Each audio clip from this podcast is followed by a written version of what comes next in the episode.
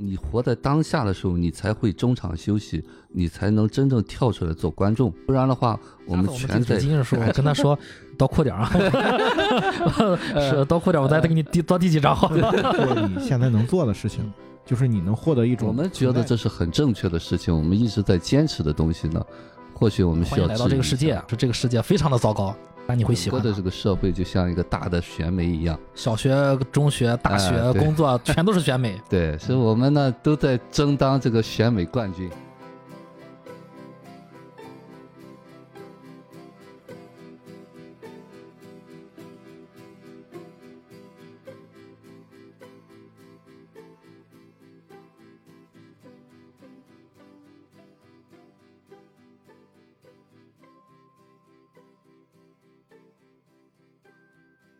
人生如戏，勿做戏官。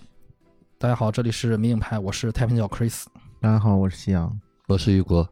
啊，我们今天要来聊的电影是《阳光小美女》啊，这是一部公路喜剧，也是一部非常出名的独立电影，出自于圣丹斯电影节吧，可以这么说。其实，我觉得在《阳光小美女》之前，好像圣丹斯电影节和全球影迷的距离是比较远的。其实也是互相成就了吧，有了呃这个低成本，应该是八百万美元。这部电影之后，《阳光小美女》拿到了好像一亿多的票房。对，嗯，然后一亿多美元吧。对，其实带火了独立电影，带火了这个圣丹斯电影节。啊，是独立电影。对对，独立片子奥当年奥斯卡也是拿了最佳原创剧本。对，还有男配是不是也拿了？嗯，好像是。嗯，就他爷爷那个角色。对，嗯，呃，这部电影的制作历时五年。嗯，导演乔纳森·戴顿和。瓦莱丽·法里斯啊，我查了一下，这两个导演是夫妻，夫妻档。然后呢，可以说出道即巅峰。他们后面拍的电影好像还，呃，口碑上不如这部电影。嗯，对，是两个人联合导演的。联合导演啊，是他们俩夫妻档的处女作。他们平时的日常工作是拍摄拍摄了电视广告。嗯，呃，这部电影其实，呃，我我觉得啊，就是从剧本的角度上，其实也比较好。嗯啊，就是比较非常。规范的一个工整的剧本啊，对对对，你能看到，就是一切都围绕围绕着这个主题去服务的啊，没有多余的部分。但是它其实是个反类型，但是也是规范的反类型。对，规范的反类型。对，嗯，我们先来介绍一下这个电影的剧情吧。嗯嗯，行。影片聚焦了小女孩奥利弗的一家人啊。小女孩奥利弗是一个想成为选美冠冠军的，但是有一个问题啊，就是她有个小肚腩。啊，挺着个肚子，挺挺就婴儿肥吧，嗯，这么一个女孩，大约是六七岁，六七岁吧，六七岁啊，戴着个大大的眼镜，梳着长辫子，然后一心就想成为这个呃选美冠军。他的爸爸呢是一个成功学演说家，推销自己的九步成功法课程啊，但是又卖不出去。实际上呢，在工作上也毫无进展。用他爸爸的话，其实他爸爸可能还没有还没有到九步，甚至连七步都到不了。嗯，虽然推销成功学啊，但是并不是很成功。哥哥呢，每天就在家撸铁自我锻炼啊，想上飞行学校成为飞行员，并且发了雅誓啊。什么雅誓呢？就是我不上飞行学校，我就一天不说话啊，已持续九个月了，和大家在便签纸上写字儿沟通。呃，这个这个雅士我也是不太理解这种做法。对，但是他呃喜欢尼采啊，一直在读尼采的书。嗯。但他他其实我我看到他那个雅士，我想起原来就是姚明，嗯，然后说自己不夺冠就一直不剃胡子，不剃胡子，嗯，结果最后也没剃胡子，嗯。然后还有一呃，奥利弗有一位爷爷啊，爷爷爷爷是一个有毒瘾、喜欢看色情杂志的退伍老兵，嗯嗯，也是在去这个养老院啊，夕阳红养老院之后，好像才染上了毒瘾啊。不是，他是他是被那个养老院赶出来了，赶出来了，就是因为这个毒瘾的问题。毒瘾，嗯。但是爷爷自己不以为然啊。他的舅舅呢，是一个丢掉了工作、被男友抛弃，并且选择自杀的同性恋。嗯。啊，其实是先被男友抛弃，这个男友倒向了他工作上的一个竞争对手。对。啊，然后导致了他心灰意冷，然后大发脾气，又导致了。丢了工作，所以最后选择了自杀。自杀未遂啊，他他就应该算是一个就是大学的一个教授吧？啊，教授对，嗯，研究普鲁斯特的，对，研究一个作家的啊。据说他是就是自己自称是全美研究这个普鲁斯特学者里面排名第一的，嗯啊，然后被排名第二的抢了男友，然后还这个在事业上遭受了很大的打击，嗯嗯，所以一上来就是在自杀嘛，嗯，啊，自杀未遂，自杀未遂。嗯然后呢，奥利弗的妈妈呢是一个烟不离手却又不敢承认的母亲。嗯嗯，其实妈妈好像表面上没有什么太大的问题啊。嗯，呃，就是这么一家人，妈妈、爸爸、哥哥、爷爷和舅舅。嗯但他们好像不是就是亲生的，是一个重组的家庭。哦，是吗？对我看了他那个，就是刚开头的时候，他有那个照片嘛，嗯好像他爸爸妈妈结婚的时候有一个有一张那个结婚照，嗯然后他哥哥就站在旁边，嗯。然后哦对我我根据后面他那个剧情，我感觉好像他哥哥应该是他妈妈的孩子，嗯，带过来的嗯，重组家庭吧，重组家庭。嗯，因为包括后面他爷爷有一句台词嘛，他爷爷不是呃去跟那个跟他哥哥保罗达诺演那个他哥哥对话嘛，嗯，说你今年多大？嗯好像也也不是特别了解他、不是特别了解，在车上的对话。对，因为他爷爷也是刚从养老院出来到这个家里面嘛，嗯，啊，所以他这个应该是一个重组家庭。然后奥利弗是他们的后面的这个亲生的，对，对他好像说过离婚嘛，离婚对对对。嗯呃，奥利弗在之前亲戚家里面参加过一次加州的选美比赛，嗯，拿到了亚军。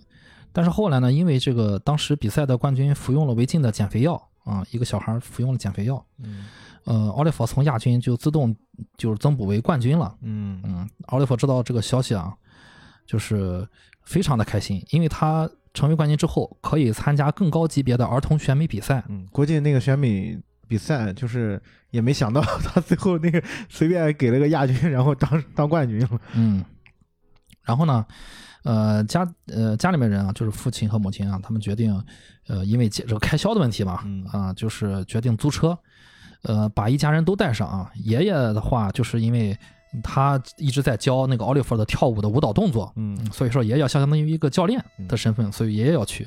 然后舅舅呢，就是刚自杀未遂，然后医生建议就是要要有人看护嗯，不能少了人啊，不能独处。嗯嗯，所以说舅舅也必须要去。那哥哥呢，在家就是没人做饭了，没人做饭了，对，然后哥哥也要去，嗯，所以说一家人一起上路，就决定租了一个这个柠檬黄色的这个大众的小巴士，面包车吧，面包车，对，因为坐飞机太贵了。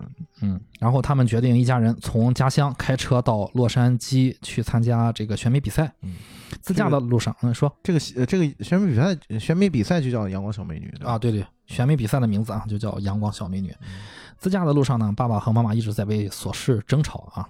其实这个状态和在家里面是一样的，嗯，从开从开始在饭桌上就开始争吵了。到了餐馆吃饭的时候呢，奥利弗点了一个冰激凌，嗯，但是爸爸因为吃冰激凌会胖，就阻止奥利弗啊。这个时候妈妈就在替奥利弗说话啊，就说你不要管小孩儿。但是爸爸就是屡次想，就是就是说白了就是禁止他吃冰激凌啊、但是碍于这个一家人都在场啊，就没有做下去。结果呢，吃完饭之后啊，小面包坏掉了啊、在无无法维修的情况下，只能选择一家人推车，助力让车打火。那小面包也是因为他妈想要这个，呃，就是等于是替他爸爸分担一下嘛，啊、想去呃开车，对，然后结果把离合器踩坏了，嗯，然后这个车就是一档二档发不了了，嗯。只能从三档起步，三档起步，对，所以一家人就就得每次起步的时候都得推车，对所以一家一家人啊就一起推车，然后带车这个溜起来之后，一家人就是接力上车，嗯然后又回到了这个自驾的路上，嗯，结果到了一处加油站啊，在加油的时候啊，舅舅就偶遇了前男友，嗯。发现前男友正在和就是就是就现任的男友啊，就是他那个工作上的竞争者、嗯，竞争对手，竞争对手，哎，谈恋爱，嗯。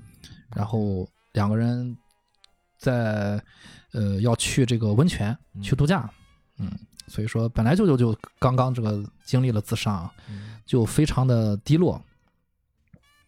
然后呢，爸爸在一直在用电话联系自己的工作伙伴啊，结果只有自己的这个呃成功学的这个这个呃这个销销售吧，嗯嗯，这个这个书书的销售工作也遇到了阻碍，没有成功啊。妈妈又和爸爸又吵了一次。嗯呃，到了晚上呢，在汽车旅馆，奥利弗和爷爷住在一间屋里面啊。奥利弗就问爷爷说：“说说我不想当失败者，因为我爸不接受失败者。”嗯，爷爷就说：“真正的失败的人，就是那种特别害怕不能成功，啊，非常怕怕死了，却又不敢尝试的人。嗯，这个时候就是电影到了一半儿吧，嗯，他就鼓励奥利弗啊要多尝试。嗯。呃，半夜的时候呢，爸爸因为自己的工作啊，想起就是他这个合伙人就在就是几十公里外啊，嗯。他又他又觉得放不下这个这个工作，不甘心，然后骑上那个摩托车，因为那个面包车是靠自己是打不动了啊，嗯。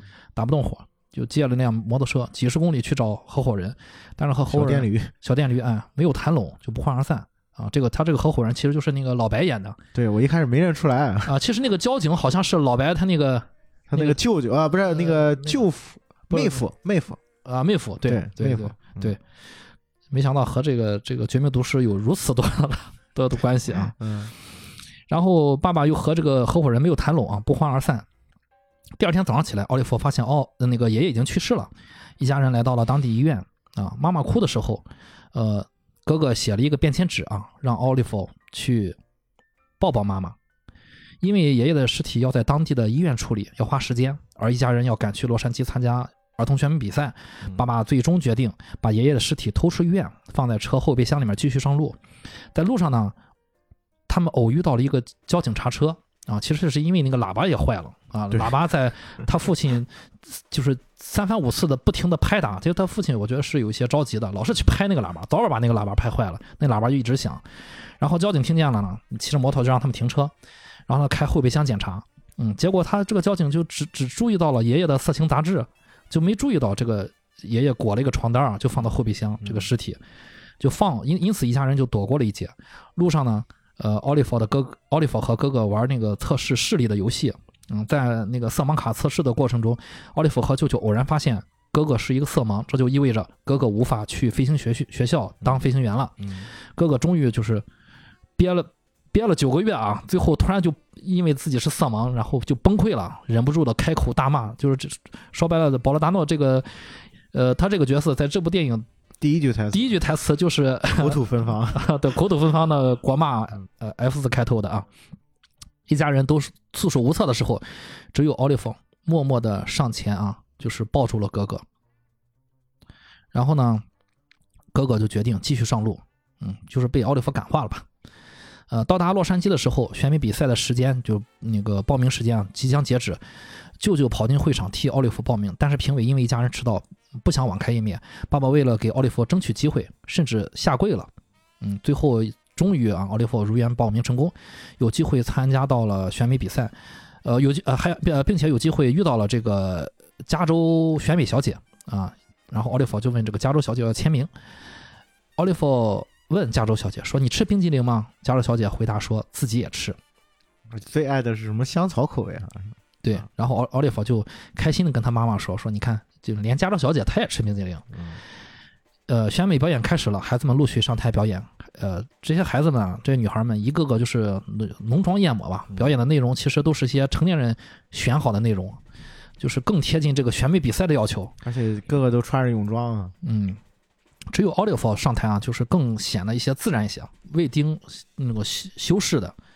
场外的舅舅和哥哥在聊天儿呃，舅舅告诉哥哥，他说，如果你一觉睡到十八岁的话，你会错过非常多的痛苦，而那些是大好的痛苦的时光，你再也找不到更难忍受的日子了。正是这些痛苦成就了你。说到这儿，哥哥就释然了很多。那他们俩回到场地内，呃，爸爸和哥哥发现其他孩子的表演完全就是按照选美比赛的要求去做的，啊、他们觉得奥利弗完全没有胜算的机会，想劝奥利弗退赛。呃，妈妈却说奥利弗知道他自己是谁，他已经练得很好，我们不能就这样剥夺他的权利啊。呃，我知道你们想保护他，但是我们应该让奥利弗自己做选择啊，做自己想做的。呃，奥利弗最终登台啊，并说把这支舞献给去世的爷爷。嗯，大家发现，呃，那个地方也挺有意思。他说我要把这支舞献给我爷爷，嗯，然后那个主持人问你爷爷在哪儿呢？他说在我那个面包车后备箱里。对，呃，等奥利弗开始跳的时候呢，大家发现爷爷教的奥利弗竟然是一一个成年人跳的艳舞嗯啊，脱衣舞啊、应该是就是对脱衣舞俱乐部里面那种舞。对，呃，但是奥利弗并没有意识到自己跳的内容是什么，在台上非常尽情的演出。台下的成年人对于这样的表演不能接受，纷纷离席。评委要求主持人制止奥利弗继续跳，啊、叫停了。然后呢，呃，爸爸还有舅舅还有哥哥纷纷登台阻止那个主持人。最后，一家人和奥利弗开心地跳成一团，一起完成了这支舞。选美比赛结束，一家人被带到警局啊，因为干涉到了这个这个这个比赛啊，并禁止奥利弗参加未来的加州所有的选美比赛。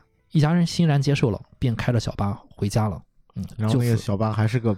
坏的，对，还是坏的，还是就是推着上了小巴啊啊，然后还是还还撞了一个那个那个垃圾桶啊，不是还撞了一个杆儿啊，就对对对，停车场那个停车杆那那停车场那杆儿，对，然后就欣然接受，开着小巴回家了，电影就此就结束了。嗯嗯，我觉得还是大家呃可以聊一下这个电影里面让你们印象深刻的情节啊、台词啊，或者你们的感受。嗯嗯，刘老师，呃，刚才在这看一遍哈，我就是被那个。呃，一下车，舅舅那个很固执的那个动作，呃，感动的，嗯，眼泪都出来了哈。就说那一家的真正到最后的那种齐心协力，嗯啊，就是他来到那个现场，然后第一个第一个冲出去，他舅舅，对，嗯，去去赶着去报名那一下，对，这部电影说实话，我在线下做过三次，呃，分享，呃，就是在不同的。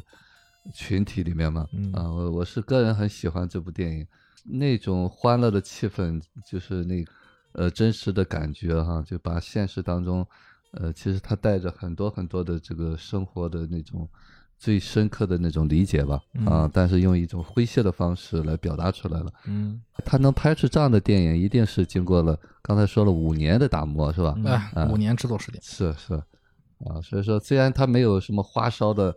一开始看的土土的那种感觉，嗯，但是一看就是低成本，哎，对，但是拍的非常非常好，我很喜欢这部片，嗯，这片子看一次哭一次，嗯，我这次看最近的一次看，我是注意到一个细节，就是那个细节就是特别打动我，就是在他那个他有一幕是刚才 Chris 在聊的时候也聊了嘛，就是他哥哥得知自己是色盲之后，他不是有点崩溃了嘛。崩溃了，然后一家人站在那个马路上，然后就不知道该怎么办了。然后他爸爸说：“奥利弗，你去安慰一下哥哥。”然后这个妈妈就说：“他也没什么办法能安慰他。”然后奥利弗就去了，去了就啥也没说，然后就抱了一下他哥哥。然后他哥哥说：“行吧，走吧，咱。”哦就这个点，就是其实这个点在前面他是有一个就是锚点的，有一个参照的，就是在他爷爷去世之后。就是他们在医院里面，大家都很很很伤心嘛，就很沉默。然后这个时候，就是妈妈就是特别的伤心。然后这个哥哥就拿那个笔，在在他那个笔记本上写了一句话，说：“这个 Go hug your mom。”就是跟奥利弗说去抱一下妈妈。奥利弗去抱了一下妈妈。就这个点跟后面那个剧情是正好是对对应起来的。就是从这个点上，你能看出哥哥这个角色，他其实是一个，就看起来好像他第一个写的，他他没说说出来那句台词啊，他第一个写的就是他舅舅问他说你有朋友吗？然后他说没有，他就写了一句话说 I hate everyone，就我恨所有人。然后他就问那你家人呢？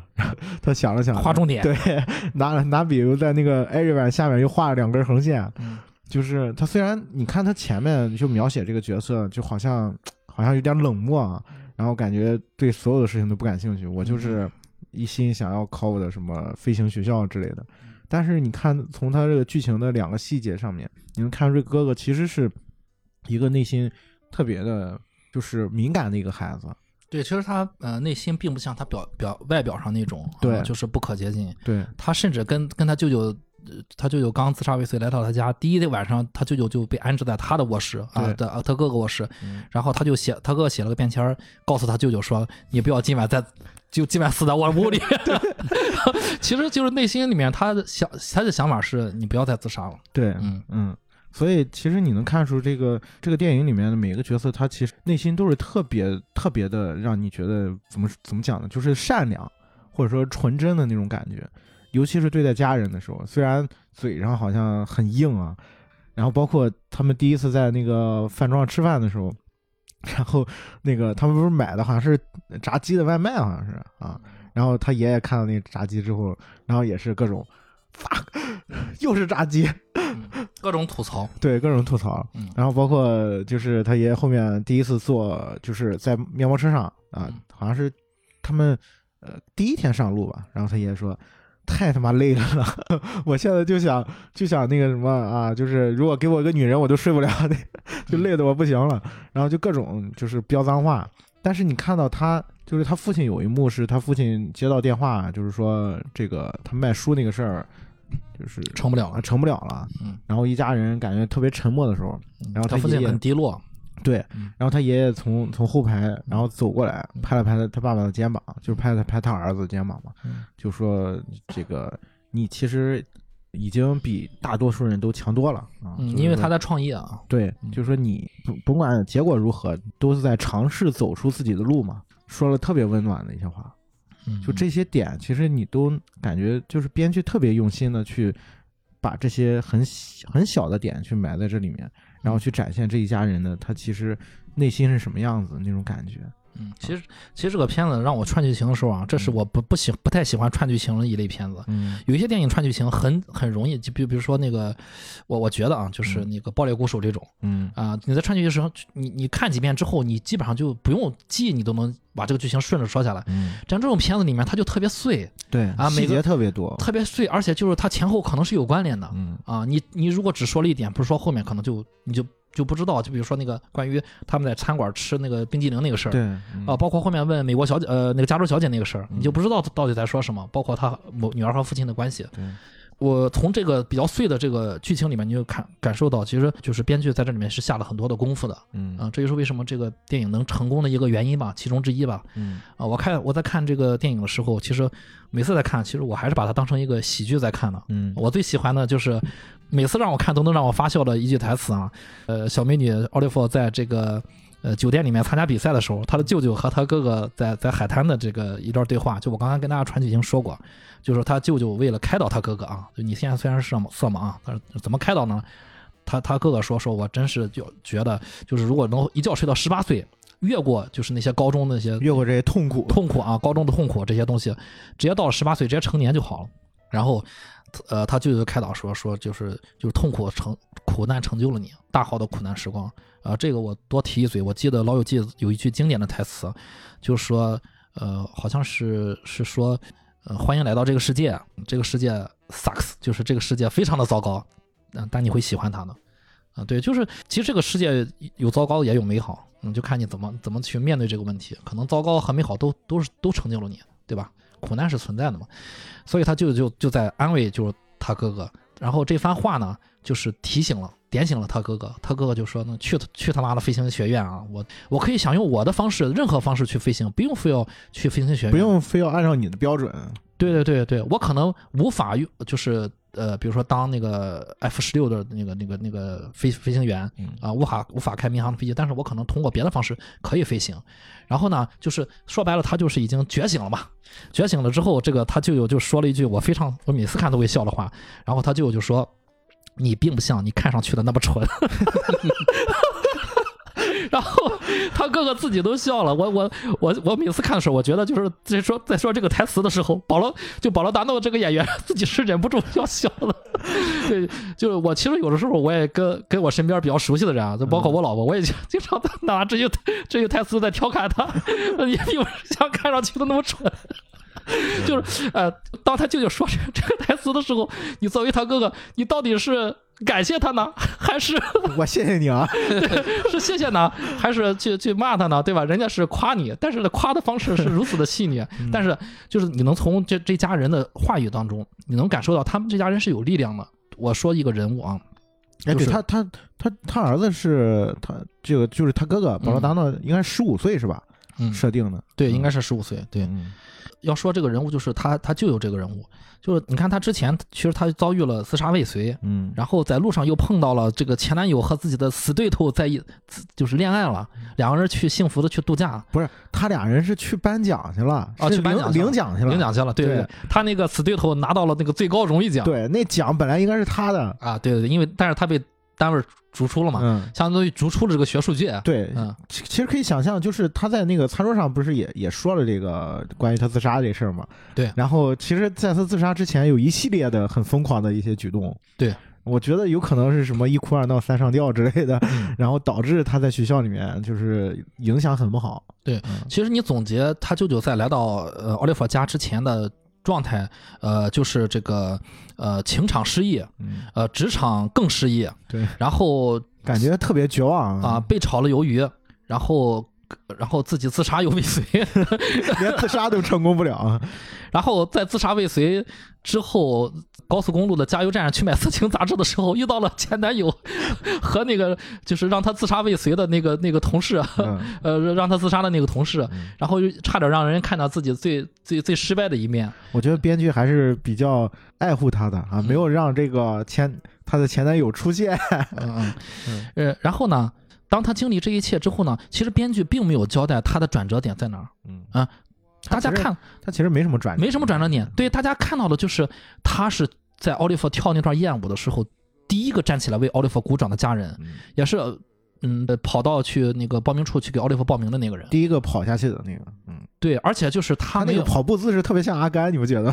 对，而且就是他和那个他的哥哥在呃外面聊完天之后啊，呃回到那个选美现场之后，他们俩进了那个选美会场的大门，然后导演给了一镜舞台上那小女孩正在表演什么，然后又回到那个大门，两个人就出来了，就说明他俩进去根本看不下去那个那那些女孩们的表演。对，但是呢，在这个之后呢，他的哥哥就跑到。后台去跟妈妈和小女孩就想去劝阻小女孩不要参加这个比赛。那个时候遇到了爸爸正在劝阻，但是你看他的舅舅没有去。就我们可以看到，他舅舅其实相当于从内心是支持小女孩的。导演并没有告告诉我们，就是没有有，就是这个舅舅的转折在哪儿啊？遭遇到人生重大的创伤，对吧？然后自杀未遂，自想自杀又未遂，然后但是好像又又又坚强的站了起来，对吧？就没有告诉一切，就好像发生在这个平静的这个海面之下。所以说，这个电影里面有很多的人物是，呃，让我印象深刻的。就我想问一下你，你们有没有就这一家人啊，包括小女孩奥利弗，你给你们印象最深刻的人和他身上的点是哪些？反正我印象最深的就是爷爷这个人物，这个角色从一开始你会觉得他有点魂不吝，他爷爷有点像龟仙人，老不正经啊，对，有点像龟仙人，穿着花衬衫，对。然后在车上第一次这个出现。啊，他们他们一家人去跟开面包车去参加比赛的时候，然后他爷爷就在车上各种吐槽，啊，说这个太累了这一趟，然后还劝这个那个他哥哥说你现在还年轻，你要多多跟那个什么多交女朋友 是吧？就是他他所有的话都感觉赤裸裸的，就是不加任何掩饰。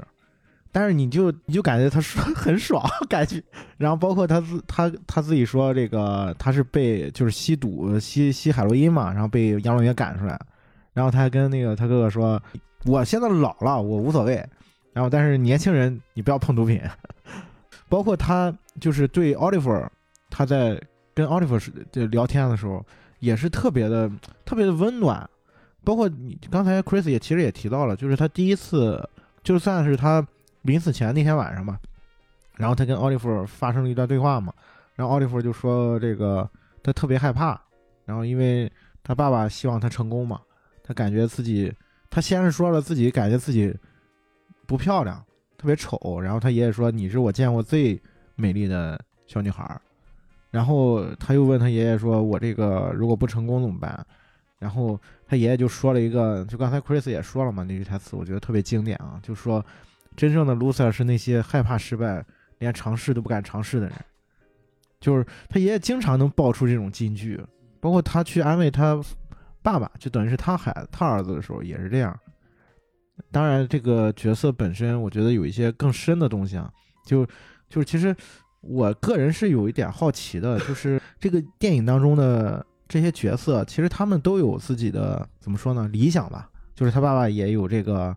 啊，想要去怎么卖这个他的成功学嘛？包括他舅舅啊，包括他儿子啊，包括他的小女儿奥利弗，而且他们也感觉特别努力了啊，但是好像就是没有办法最后实现他们的这个理想。嗯，就说白了，每一个人都没有成功啊，甚至有些郁郁不得志。对，嗯，就是所谓的 loser 嘛。嗯，甚至有人有有有我们叫 天然伤，呃，天就是天然的这个这个硬件上的缺失。比如说你你去选美，你挺着个肚子，对吧？这个一上来导演就交给交代给观众了，对吧？嗯。后来其实小女孩也发现自己的肚子有点大了。嗯嗯，我觉得这个问题其实我们一会儿也可以聊一聊。嗯，那于果老师觉得让你印象最深刻的，然后他身上的点是哪些？这这个电影我是喜欢，就是它是一个群戏吧。嗯呃，其实每一个人啊，都是把我们每一个人的不同的侧面展示出来。刚才你们在说啊，就是说可能他说所谓的舅舅转化哈也好，爷爷的双面性也好啊，就刚才看在这个放的这个过程中，我在看就在车上谈论性这一套的时候呢。是奥利弗是戴着耳机的，嗯，当他摘下耳机说你们在谈论什么时候，爷爷说我们在谈论政治。哎，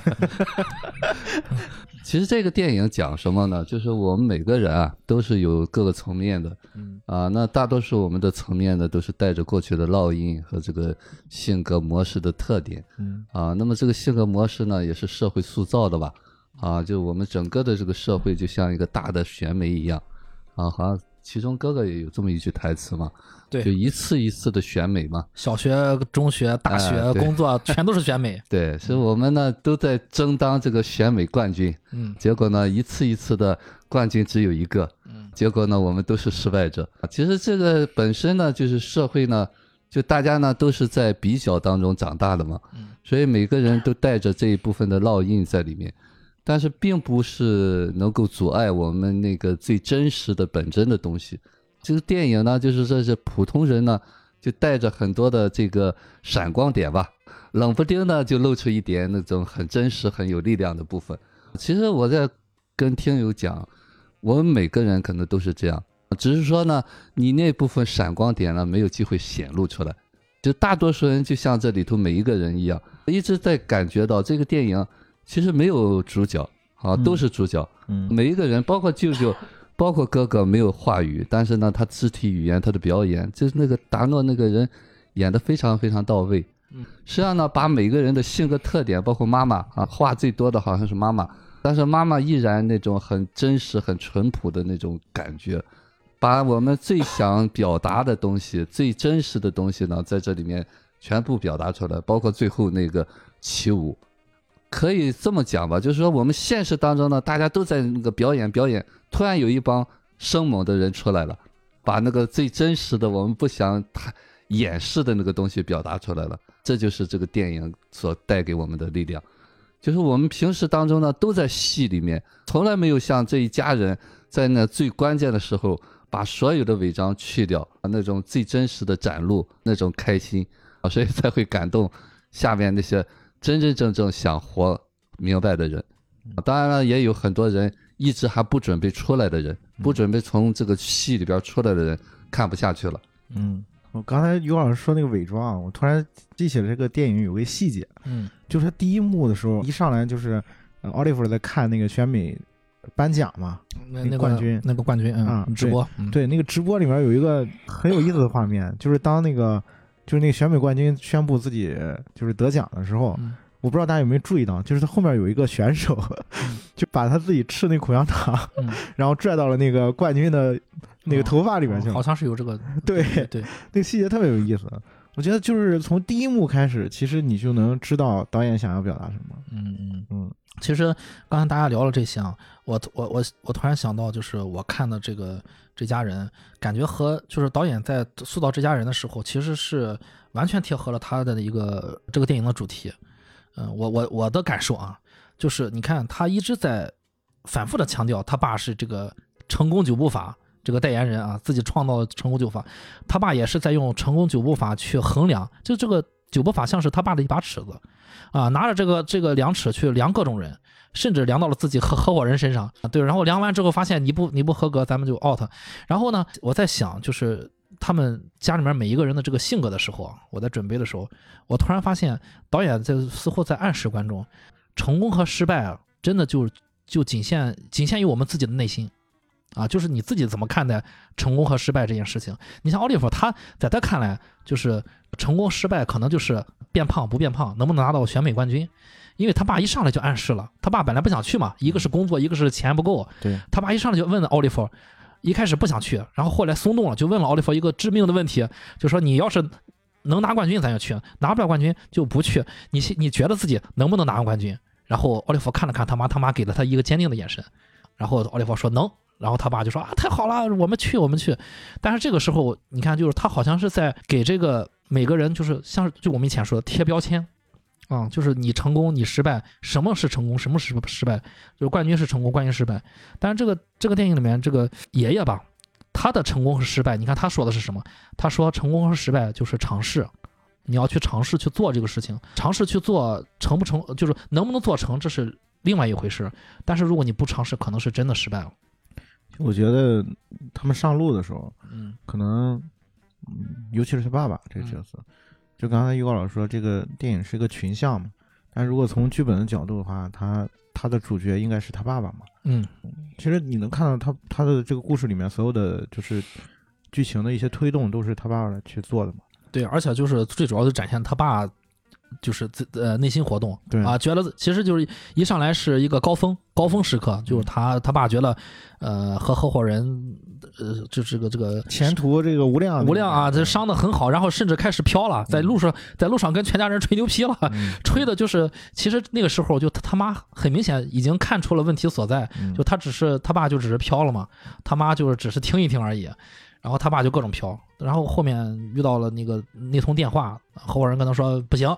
他爸又又掉下来了，掉下来之后，他爷爷看在眼里，最后通过一系列的故事推进，啊，最后又上台和奥利弗跳舞，好像他爸也获得了什么。对，其实从这点上来讲的话，就刚才 Chris 讲到开头那一幕，他们在饭桌上接到那个电话，嗯，然后要去这个加州参加这个比赛，嗯，他爸爸问奥利弗说：“你确定你能赢这个奖吗？”嗯。然后，其实我觉得从那个点上，他们出发的时候，他爸爸可能并不是为了奥弗奥利弗去的，嗯，是为了自己去的，嗯嗯，对。其实他爸说过，呃，曾经想就是说，他爸说，就这个这个我们去加州这个事能不能推迟？嗯，我又我的工作，这个这个关键时刻到了，我要去签订什么合同什么了，你不要就是因为这个选美比赛影响我的工作，我要成功了。呃，后来就是在几经的推让之后，之后他发现，假如说奥利弗能拿到了全美冠军，也是一种成功。嗯，这个时候他的这个这个注意力又放到自己女儿身上，去问女儿，就你觉得有多大的把握？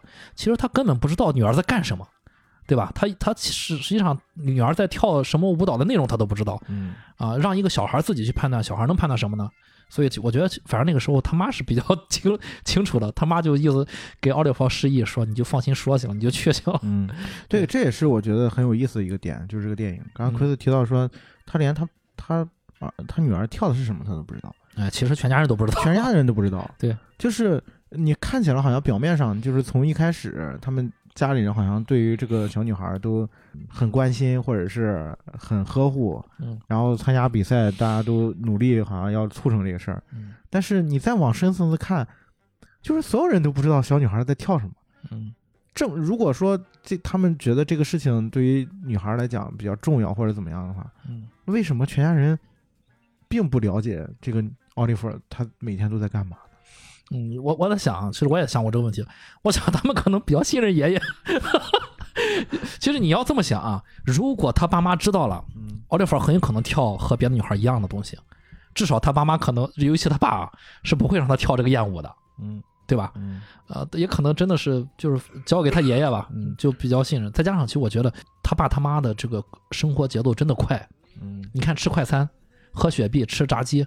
然后没有时间准备晚餐，这这一切他妈成天就是忙的和个什么似的，然后他爸也是成天只忙工作，可能也确实没太注意这这方面的事儿吧。嗯。嗯，我我觉得从另外一个点上，我再去看这个故事的时候，我会觉得，嗯，首先，当然这个在情节的设计上，它是一个悬念嘛，嗯，就是大家也不知道，观众也不知道，就是奥利弗他跳的是什么，对。对，一直到最后才揭晓答案嘛，嗯，这是一个特别。精巧的一个设计，嗯，然后另外一方面，我觉得这个设计它本身也是想要传达什么，就是编剧从这个角度，我觉得，嗯，其实你也能看出来，就是这个家庭他们可能对于奥利弗本身，就是从一开始啊，从从他们的这个，尤其是他的父亲和母亲这个角度来讲，可能他们这对于孩子，对于奥利弗，并没有真正的说，呃，就是所谓的关心。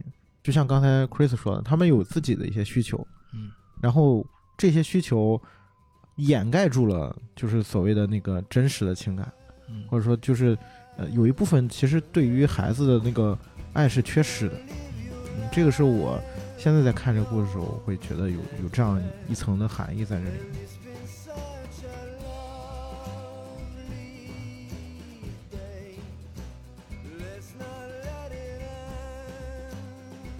现实当中呢，我们可能更多的说去理解啊，啊，就说你知道他在干嘛，你才会支持他，嗯。啊。但是我在这里面看到的是什么？就是妈妈对这个女孩的这种肯定，这个肯定源于就是。你喜欢的东西就是你愿意做的事情，嗯。啊，我愿意支持你，嗯，不一定知道每个人你要做什么，你做的合不合理，嗯，那么你你的选择，那我就尊重你，尤其是小孩子，当妈妈看到哦那个女孩那么兴奋那么高兴的话，她感觉到这是孩子最喜欢最重要的事情，嗯，所以我们家人愿意去为她付出，这就是所谓的那种爱吧，就我们每个人都是这样，啊，当然我们在这个过程当中会有些权衡利弊吧。如果你是不是把这个人看中，是不是愿意为他放下你自己的一些东西，就像爸爸一样，嗯。啊，那么这个过程当中呢，就是你要去平衡一些，怎么平衡呢？就是说你在这个过程当中，你是不是认为那个人不重要啊？就像那个哥哥说，他要去考飞行员，那么当然这里头一定有现实当中的一些层面的考虑，你比方说家人可能觉得不靠谱，或者没有钱，或者怎么样。所以哥哥呢，就其实争的就是什么，就是你们是不是尊重我的选择啊？包括那个雅士，实际上呢，他就在这个过程当中呢，再是抗争，就是说我的决定是不是可以被允许？嗯，最后其实舅舅说那个，其实你并不是那么蠢的时候，实际上就是对他这个发雅式的一种戏弄。哈哈，对那一刻呢，其实我们呃，我前两天我还跟我的学员来讲啊，就是当我。最初没有做心理学，没有真的去专门学心理学、考咨询师证的时候，我记得我说对我影响很大的是，就是有人告诉我说认真是可耻的。其实这个东西就是这样，我们觉得这是很正确的事情，我们一直在坚持的东西呢，或许我们需要质疑一下了。嗯，啊，就像这个发雅士一样。嗯，所以这个东西呢，为什么我们会那么坚持，那么是执着呢？就说明我们太无力了。那个状态是非常小的，所以我们在觉得那个东西对我非常非常重要的时候，我们会紧抓住不放，甚至到了一种执着的状态。所以说，我们就做不到呃风淡云轻的那种感觉。嗯，啊，这源于力量。我觉得于老师说这个问题，就是大家可以可以聊一聊。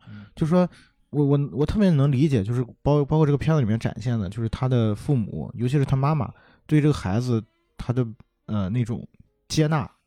啊，这个是特别重要的。嗯，然后，但是另外一点，我也在想，就包括刚才于老师说他哥哥这个事儿，就是他哥哥那么想要当飞行员，然后他家里人也并没有说我反对或者怎么样，但是呢，他的父母好像就跟奥利弗一样，他们并没有说我，呃，就是我帮我去我去帮助你，啊，哪怕是说你这个飞行员要有什么条件啊，我帮你去看一看啊，然后帮你咨询一下，然后。呃，就是我我觉得在这种情况下，就是是不是父母需不需要去引导？就是比如说孩子有这样一个需求的时候，尤其是像呃他哥哥还比较大嘛年纪，然后像奥利弗这样的孩子，他年纪比较小，比如说他要去参加这个比赛的时候，作为父母这个角色，呃，我觉得一一方面是一种接纳，就是我尊重你的选择或怎么样；另外一方面，是不是需要在这种情况下去，比如说提前了解一下这个选美的呃规则啊？然后，然后在这个在这个过程当中去引导孩子啊，就是这个方面，我我是在想啊，是不是需要父母去做一些工作，或者做一些为这个孩子做一些这个选择，或者怎么样？嗯，应该是吧。OK 啊，其实这个也是一个大家非常关心的一个问题啊，就是这个其实很实际一个问题，我觉得。对，其实我有我有学员哈，就是我说你不要去管孩子，他经常问我。嗯。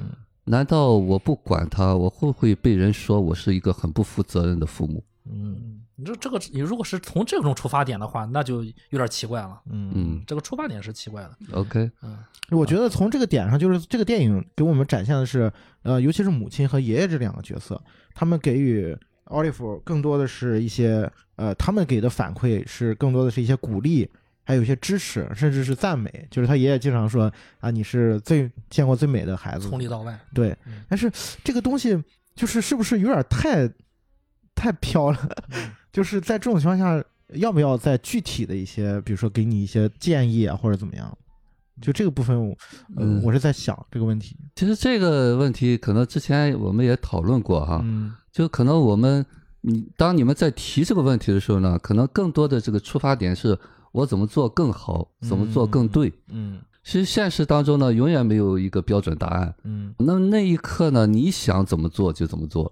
嗯那么这个东西呢，在你这一刻呢，你觉得都是很恰当的，但是对于别人的标准来说，你可能做的不够。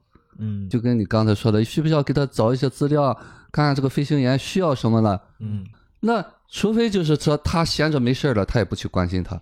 问题是，他俩也焦头烂额啊，嗯对，其实他父母工作工作生活节奏其实不可能给他、呃对准备这些东西。呃压力是挺大的。是啊，嗯、是然后你看，就是他们俩也有一逮着机会，其实就是在泄愤，说白了，嗯呃，在吵架，嗯就他自自己还忙忙忙忙不过来。你像他哥这个情况，我个人觉得啊，我觉得他妈是看透了他哥哥，就是如果你真的想去做飞行员，你不会用这种方式的。对，呃，如果你耍性子，你就反正你发雅誓吧，你就是先让他发一段时间，他自己去经历了。他既然他要发雅士的，一定对对于他自己来说是合理的啊，让他去从尼尼海的书尼采的书中去找答案，然后让他发一段雅诗，对吧？如果你不是很冷静的话，如我反而我觉得像奥利弗这种，对吧？啊，你每天训练，你每天在训练自己，那可以跟上。所以说，你看他爷爷就管了奥利弗，对吧？我觉得于老师有一点我特别认同，他说这个就是他哥哥做这个事儿，嗯。其实目的不是为了想要真的当飞行员，嗯。而是想要获得一种关注，也包括这个为什么用无声来去表达自己的这种抗议，感觉就是在这个家庭里面，他其实是有缺失的嘛，嗯，因为本身他也是等于是重组家庭，重组家庭，嗯对，包括他后面他有他爆发了之后，你看一个离婚，一一个破产，一一个自杀，一个自杀，嗯 对，其实他感觉，尤其是他这个年纪，就是十五岁青春期嘛，嗯其实情感上也是非常敏感的。嗯，我觉得在这个部分他是有一些创伤的。对有创伤，然后嗯他父亲啊，就是老是在焦虑这个成功和失败这些事儿嗯啊，老是在贴标签儿这种事儿，呃，给他和给奥小奥利弗都以产生了影响。嗯啊，所以我觉得，就对于他这个儿子来说，成为飞行员这种事儿是一种成功的标志。嗯呃，我能成功了，但是我现在不是还不是飞行员吗？呃，我能做什么呢？可能就是发雅式了。但是从逻辑上来说，我我我第一次看这个电影，我就觉得，你如果当然我是理智的一点儿了啊，嗯你你从逻辑上来说，你要发雅式，你就不要写标签儿那个小便签儿了，对吧？嗯你因为你发的是雅式，如果你写了便签儿呢，你和张嘴开口没有什么区别。嗯对吧？这个没有什么没有任何意义，所以可能我觉得他父母看到了这一点，那就让他先发一会儿雅诗。所以他就有他说你没有那么蠢嘛，你怎么可以开口了？对你还没蠢到一辈子不开口。对，一一辈子写便签儿纸。所以说这个蠢不蠢呢？可能我们在那个年龄段的时候呢，我们觉得我们很聪明，啊，都会啊我做一以说了嗯算嗯啊。其实呢，这种说了算，就是我说的，就是像自虐一样。都会做他以为点傻事哎很很坚持的东西，很理智的东西，往往其实那就是一个误区。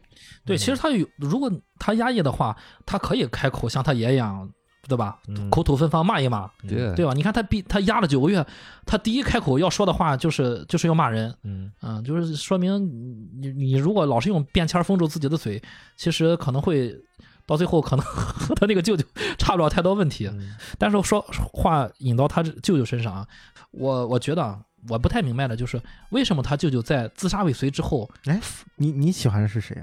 他舅舅吗？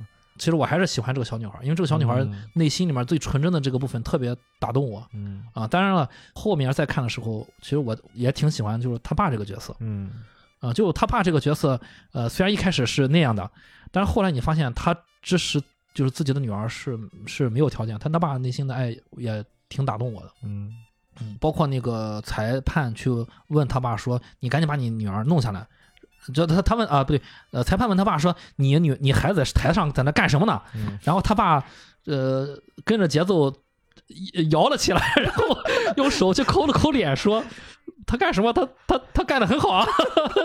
对他做了他想做的。呃，那个时候他爸，我觉得他自己也面对了自己。嗯，然后我刚刚说说回他舅舅啊，就是我有一个疑问，就是为什么像他舅舅这样的人，能在自杀之后这么快就就感觉好像很快。或者说是一点事儿没有了，反而让我让人感觉到，因为他在加油站见到他那个前男友时候，他舅舅依然是好像是还是，嗯，害怕的或者怎么，他把那个因为双腕割腕了嘛，缠着纱布把手背到了后面，怕让人看见，然后藏在那个花后面，怕让那个那个同事看见。回到旅社拿出前男友的照片，然后后来反而就是一切都好像过去了，反而就是他舅舅站在马那个栈桥上去开导了他哥哥。就是你们是怎么理解？就是他舅舅为什么会有就所谓的这种转变嘛？在现实当中哈，就是在做这个访谈的时候，也经常会说，就像我们就像诊断一样哈，就是我经常有学员来了以后，告诉我我是什么双向情感障碍，我是抑郁症啊，我我我是一个精神病啊。其实这个东西呢，呃，这是我们作为一个精神病学做诊断的名词吧。或者是我们现实当中就会说，哎，这是一个懦弱者，或者这是一个呃小气鬼。那么这只是一个标签儿，给别人定义了。哎，对。那么这个东西呢，就是他某一个状态或者某一个特性的一个展示。可能这个状态是他最多的一个状态吧，啊，或者这个性格是他最重要的一个性格。但是呢，这并不是他全部。啊，就像这个舅舅一样。那么这个舅舅呢，其实那一刻就是非常。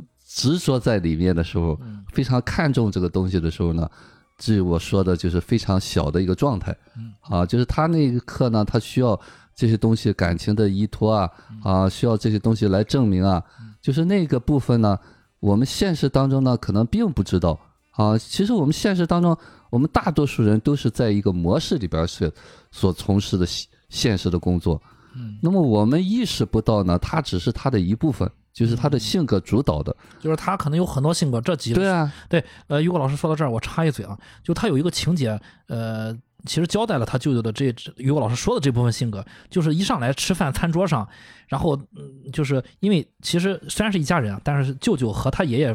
不是血缘关系啊，其实是两家人说，而且之前可能都没见过，没见过。对，然后他爷爷一看到吃鸡块就开始口吐芬芳，大骂破口大骂，天天吃鸡块怎么怎么他妈的怎么怎么样，就是说白了就吃腻了，老老子吃腻了这意思。然后他舅舅在听到他爷爷说这个的时候，他舅舅就被吓坏了，嗯啊，就是唯唯诺诺的那种，也不敢开口。啊，其实导演交代过他舅舅的这部分性格，是，嗯是。呃，所以说并不代表他没有那部分就是豁达，嗯啊，就是他有些东西他很清楚，当给他哥哥开导的时候，其实他看得很明白啊，嗯，旁观者清嘛，对，就是明白的这一部分，并不能取代那些愚钝的那部分，嗯，所以我们现实当中呢，往往就是可能就是所谓的我说的那个小的状态啊模式占了主导，真真正正完全清楚的，啊，就为什么我说成长嘛。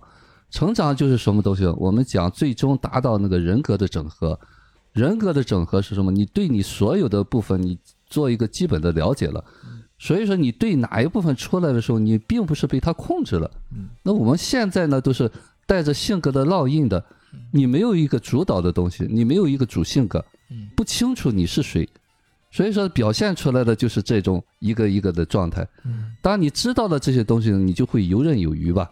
或者从另外一个角度，其实你看到他舅舅，呃，在展现这个状态的时候，就像于光老师说的，他其实是面对别人的事情的时候，啊，他的另外一部分的状态会出来，就是他在面对自己的事情的时候，就是当那个他的所谓的竞争者啊，他的那个前男友出现的时候，他又缩回了那个孩子的那个状态，他又变得特别的恐惧、不安、焦虑。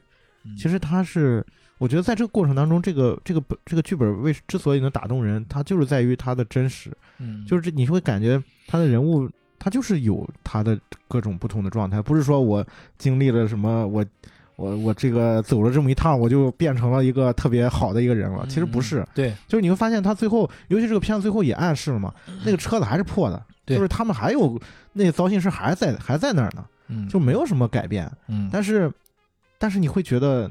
这个生活依然充满了力量，嗯，就那种感觉。对，其实呃，我多说一句，刚才呃，夕阳说到这儿，让我让我回想起来，有一有这么一段对话啊，就小女孩问她舅舅说：“你你自杀的原因是什么？”嗯，呃，他就哦，那段我也特别喜欢。对他就是说说那个和男朋友分手了，嗯，然后小女孩就问说：“你你和男朋友分手了，你就自杀了？”然后他他就说：“不是不是，这个分手了之后呢，我我男朋友就倒向了我工作的一个同事，然后小女孩说：‘我男朋友就出轨了，其实啊，出轨了，你就因为这个自杀了啊？’不是不是，就因为我那个同事呢，是我工作上一个竞争对手，他是那个研究这个法国作家的第二名，啊，我是全美研究这个法国作家第一名。他说说你，他因为就是去去去和这个人恋爱了，你就就就自杀了。他说不是不是，我在知道这个事儿之后呢，我发火了，然后我在单位里面大大闹了一顿，大闹了一顿之后就被开除了，就把我开除了啊。所以说你看，这个人他是一步一步。把自己推到了那个自杀的边缘。其实，如果说从一开始啊，假如说就是一个一个失恋，每个人都会失恋，一个普通的失恋，你说他他他会去自杀，其实是不太可能的啊。但是他是一步一步的走走向了自杀，到最后啊，他发现这个人，呃，你看人家就又是这个呃这个这个这个这个单位里面的这个名人，然后又又是这个这个抢了我的男友，然后又拿了奖。然后又要去颁奖，各各种可能是一个综合原因啊，然后导致了他，然后自己又失业了啊，情场事业就是双双的失败了，又失业了，嗯，然后觉得自己是个失败者，loser 嘛，所以才会呃，就是走向了自杀。就我觉得这个导演是在也是在告诉我们，就是每一个人他呃，你比如说舅舅吧。能最后走走到自杀这一步，并不是一个单单一的原因，是有这么这么多，对吧？一步一步走走向了。但是说，如果你有机会选择的时候，对吧？在前面这么多的过程中，你任何一步你都你都你都可以跳出来，但是他没有，他一步一步往下走，一步一步往下走，最终导致了自杀。但是我觉得，在他自杀之后，反而呃，一个是可能他研究这个这个法国作家，嗯，另外一个就是内心他呃，可能是这个。呃，更有力量的一个一个人嘛，因为我从小女孩和她母亲身上也看到这个，所以说他后面有机会能走出来。嗯嗯，刚才其实你刚才在串这段时候啊，其实我没大有印象。嗯，那么这段呢，其实就是一个心理的点。嗯啊，就是他在说这女孩问他问他问他问他的时候，那么这就是我经常说的，这就叫合理化。嗯啊，找理由。哎，对，其实自杀呢，并不是因为这些事情。嗯，就是说他内在有一个。早年觉得我自己活的不重要啊，我要死给你们看的这个东西在那儿，就那个情节在这儿。那么后头呢，这些都是他找的理由。嗯，所以说呢，如果是我们内在真的知道自己值得的话，这一切都不是理由。对，呃，这个电影里面你要说舅舅没有转折点嘛，其实我在看的时候也发现了，就是导演还是透露了，就是蛛丝马迹啊，就是在第一次。他们一家人合力推那个破车上路的时候，呃，那个西班牙裔的那个那个修车店老板，啊，那个马德里的修车店老板告诉他说，虽然你们不能一档二档，但你们三档的话，在下坡上是可以上路的。他溜下去不得了吗？然后呢，我们现在不是下坡，他爸说我们是平坡，怎么办呢？那就需要你们一家人推。然后在推上去之后，一家人在车上开怀大笑的时候，他舅舅是是是上车，好像是说的话最多、笑了最开心的那个人。就那一瞬间，好像是。呃，在自在自己自杀之后，又感受到了家庭的，对吧？这个爱的力量在包容了自己，所所以我觉得啊，就在那儿时候，就感受到了，好像他他的舅舅是有一些好的迹象的，嗯，让让人感受到力量的的的变化呢。那一点，其实我会想起，就是一些心理学上的一些东西，嗯，你比如说在，嗯，他舅舅面面对这样一种处境的时候，其实他通过推车这个事情，其实他获得了一种掌控感，嗯。就是我还有我能做的事情，嗯，就是有有一种这样的感觉，嗯，就这这种感觉是给他了很多的正反馈的，嗯，就这个我觉得是有一部分是可以抚慰他的一个一个一个办法吧，嗯，对对对，就是为所当为嘛，就是有的时候你你做你现在能做的事情，就是你能获得一种存在感，就是哎我好像我还有我能做的事情，就是那种感觉，嗯，呃，说到这儿就我们说就说到了这个。电影里面很重要的一个道具啊，基本上是一个符号了。你看海报上各种都会看到这个大众的黄白色的小车、小面包车啊。就你们你们怎么看待这个车的含义？这个车对于家人的作用，或者说这个车是导演的一个什么用途、什么什么用意？你们怎么理解呢？哎呦，这个车我特别喜欢，就是它有一个设定，是我这次再去看这个片子的时候，我突然就是就感觉特别的就被打动。嗯，就是我之前老是觉得这个车就是他们家的一个象征嘛，嗯一个感觉破破烂烂的，然后需要众人实锤火焰高的那种感觉，就所有人。呃，一起努力啊，一起来推这个车，对，才能让这个车破车开动起来。但我这次在看，我就突然发现一个很有意思的一个地方，就是这个车其实不需要他们推。嗯，就如果你你是走一个下坡的时候，你发现这个车它自己就跑起来了。嗯，就是当你看到这一点的时候，你会，我就我就有时候会跳出来，我会想，是不是我们有的时候会太执着于某一些事情？就比如说，我们太执着于说我想要让他往前走或者怎么样，然后其实你会发现，有的时候你往往在一个下坡路的时候，反而你顺其自然，他自己就开起来了。对对对，就这是我这次看的时候，我突然就是被这个点所打到的一个一个地方。对，顺势而为。对，我觉得这个是这个也是很有意思的一个设定。嗯嗯。哦，我说一下我的感受啊，就关于这个车，我我我个人感觉啊，这个车。嗯，每个人你你能看到的这个，它这个车代表的是什么呢？啊，它就是什么？呃，在我看来，这个车也代表家庭，也代表生活。嗯嗯，等于一个一个一个复合的，呃，是明很明显是导演的一个编剧的一个用意在里面。你看，就是呃，这个车里面有欢笑，也有争吵，嗯，然后甚至还有死亡，有死亡，对，有有孩子，有死亡，然后。甚至还有色情杂志，嗯，还有性的话题，什么都有。对这个车呢，也也就是也可以走，也可以停。就是如果它坏掉怎么办呢？坏掉的话，你就想办法让它重重拾正轨。然后呢，你看这车一路跌跌撞撞到了，呃，到了那个那个选美现场，对，到了目的地啊，那个地方目的地本来代表就对于他，尤其对于他父亲，代表是成功嘛，对吧？对。但是这转了一圈之后呢，其实。按照他父亲最初的理解是失败了。我们回想一下，他父亲问他：“你能不能拿冠军？”也就是说，前言外之意，冠军即成功，亚军即失败，对吧？还拿冠军呢，都上警察局了。对对对，但所以说，按照他最初他父亲的这种想法，他们其实走了这一趟是失败了。嗯。但是在他爷爷的这个人生哲学里面，尝试即正义。你尝试过没有？对吧？你要是没尝试，连失败的机会都没有啊。对不对？然后咱们发现，哎，这个车兜兜转转一圈之后，车门子竟然安上了。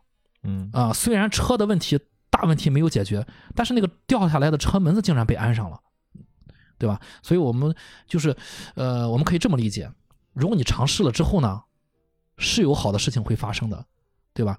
尝试了之后，那个亚军会增补为冠军，亚军不是失败，对吧？亚军是尝试。所以我觉得，就这个车的。车的象征是这个这个剧作里面非常重要的一个意象，是很很重要的意象，就可以让我们承载我们很多的理解。不是，我就想起一句老话，叫“缝缝补补又一年”。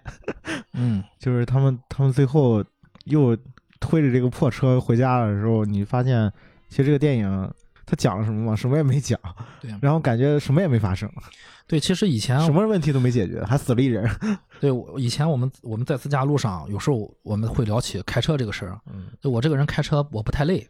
嗯，很多人说你你开那么久，你怎么可能不累？但是我后来我也想，呃，我的开车方式，我总结一下，其实我的开车方式就是顺势而为。所谓顺势而为，就是如果你看到前面就是要红灯的时候，你就不要踩油门了。嗯，啊，如果是下坡的时候，你不要踩油门了。如果是上坡的时候，你也不需要猛踩油门。当然，当然提醒听众，下坡的时候要踩刹车。对对对对，下坡的时候就是你顺势而为嘛。你往远处看，你知道前面是什么路况的时候，你一切都顺势而为。其实这个电影里面提提提醒了一点，车不是坏了吗？车坏的时候，如果它坏在下坡上没有关系啊，它可以继续走。如果它坏在上坡上时候嘛。你们就掉过头来就是下坡了。对他如果是平坡怎么办呢？平坡的时候你一个人是搞不定的，你就要去借别人的小摩托车。对，我可以我停在这儿，我借个别的车吗？对，我借我借别的车，然后要么就去修车厂，要修修车厂搞不定的话，你就多叫几个人，能能把谁叫来就把谁叫来。其实一切都是顺势而为。嗯，就是他车坏在那儿，其实并不是失败。嗯嗯，其实刚才 Chris 在讲这个顺势而为啊。所以就是我经常说的，是接受嘛，什么是接受呢？就是你不和自然为伍吧，就是我们顺其自然。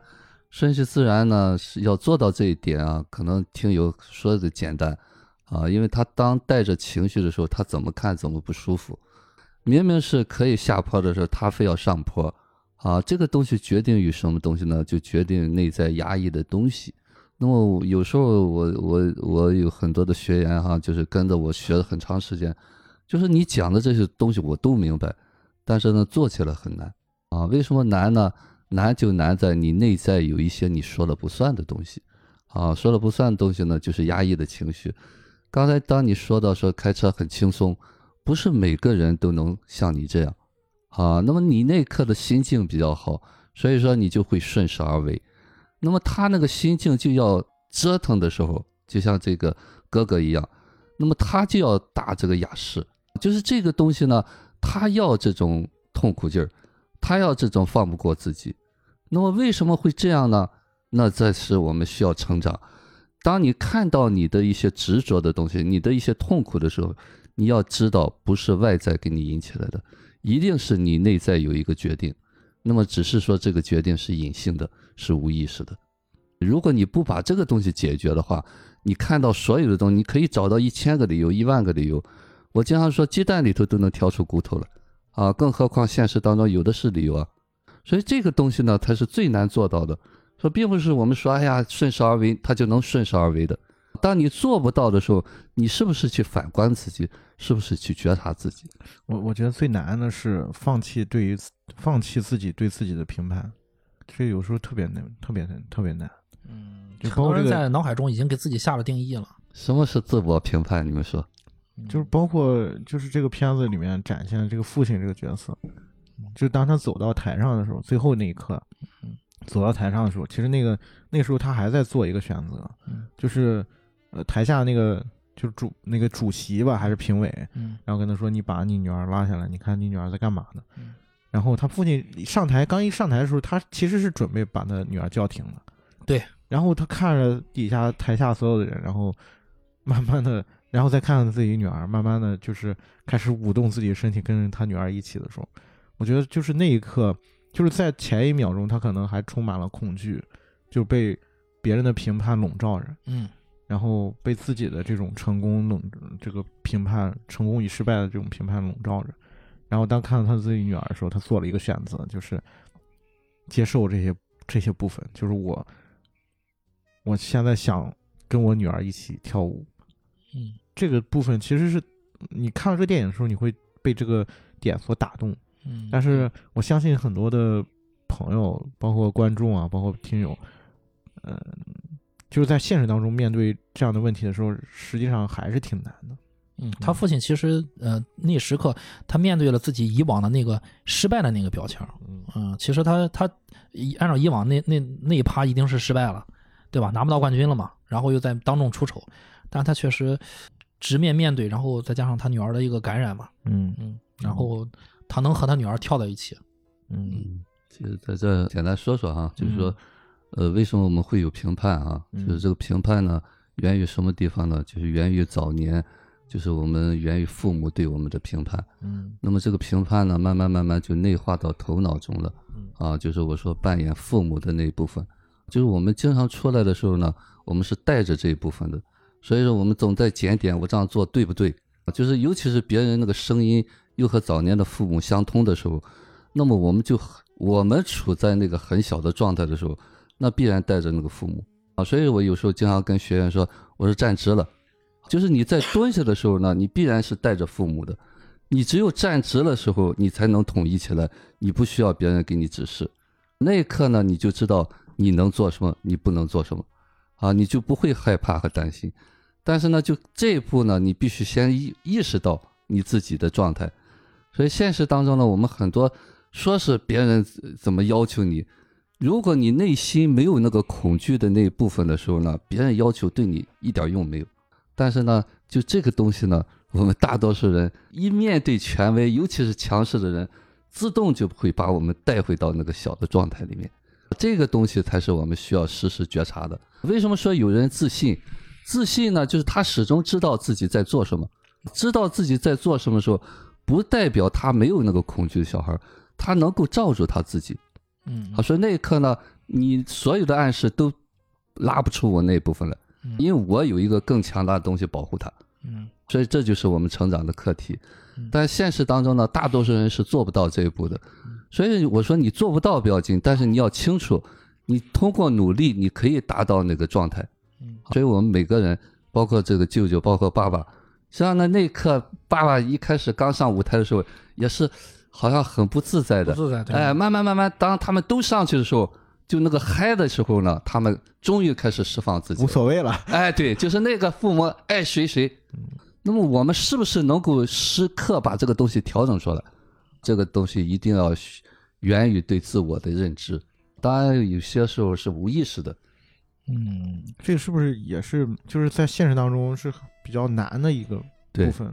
对，就是你，你如果你连这个东西都不清楚，你那部分出来的时候呢，把你就掌控了，嗯，你意识不到了，带走了。哎，对，你就完全进入到模式里面了。所以你从前期，你如果你没有遇到事情的时候，你不断了解自己，不断了解自己。当那部分出来的时候，不可能完全把你控制住，嗯啊，这就是我们成长的意义。嗯嗯，就是我，你看我们现在正在看的这个这一幕啊，呃，结合刚才于果老师说的，我给大家提提一下，就是其实在这个剧本里面有一个很很重要的一个一个情节，有一个前后呼应啊，就是在医院的时候，因为这个爷爷去世，然后妈妈在说说。就是他，他永永远和我们在一起啊，什么说说，就是把自己说哭了啊，说哭了。其实那个时候啊，没有，还没有人哭呢啊。虽然他爸爸很很低落，很沮丧，但是他爸也没有，还没有哭。妈妈是第一个哭的。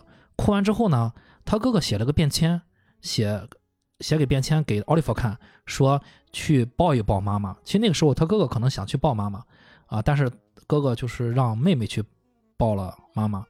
然后呢，后面这个剧情就来到了这一幕，就是当他哥哥也哭了，哥哥遇到了同样的一个一个一个打击，哭了之后，终于开口说话，发现自己是色盲，开口大骂之后，很沮丧的坐在那儿哭，不打算走了。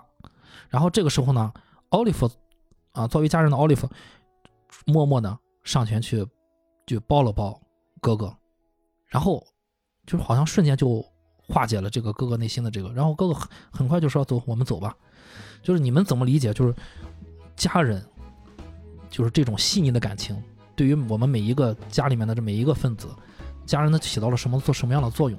尤其是结合就是就这个剧里面这种剧情，你们怎么看家人的作用？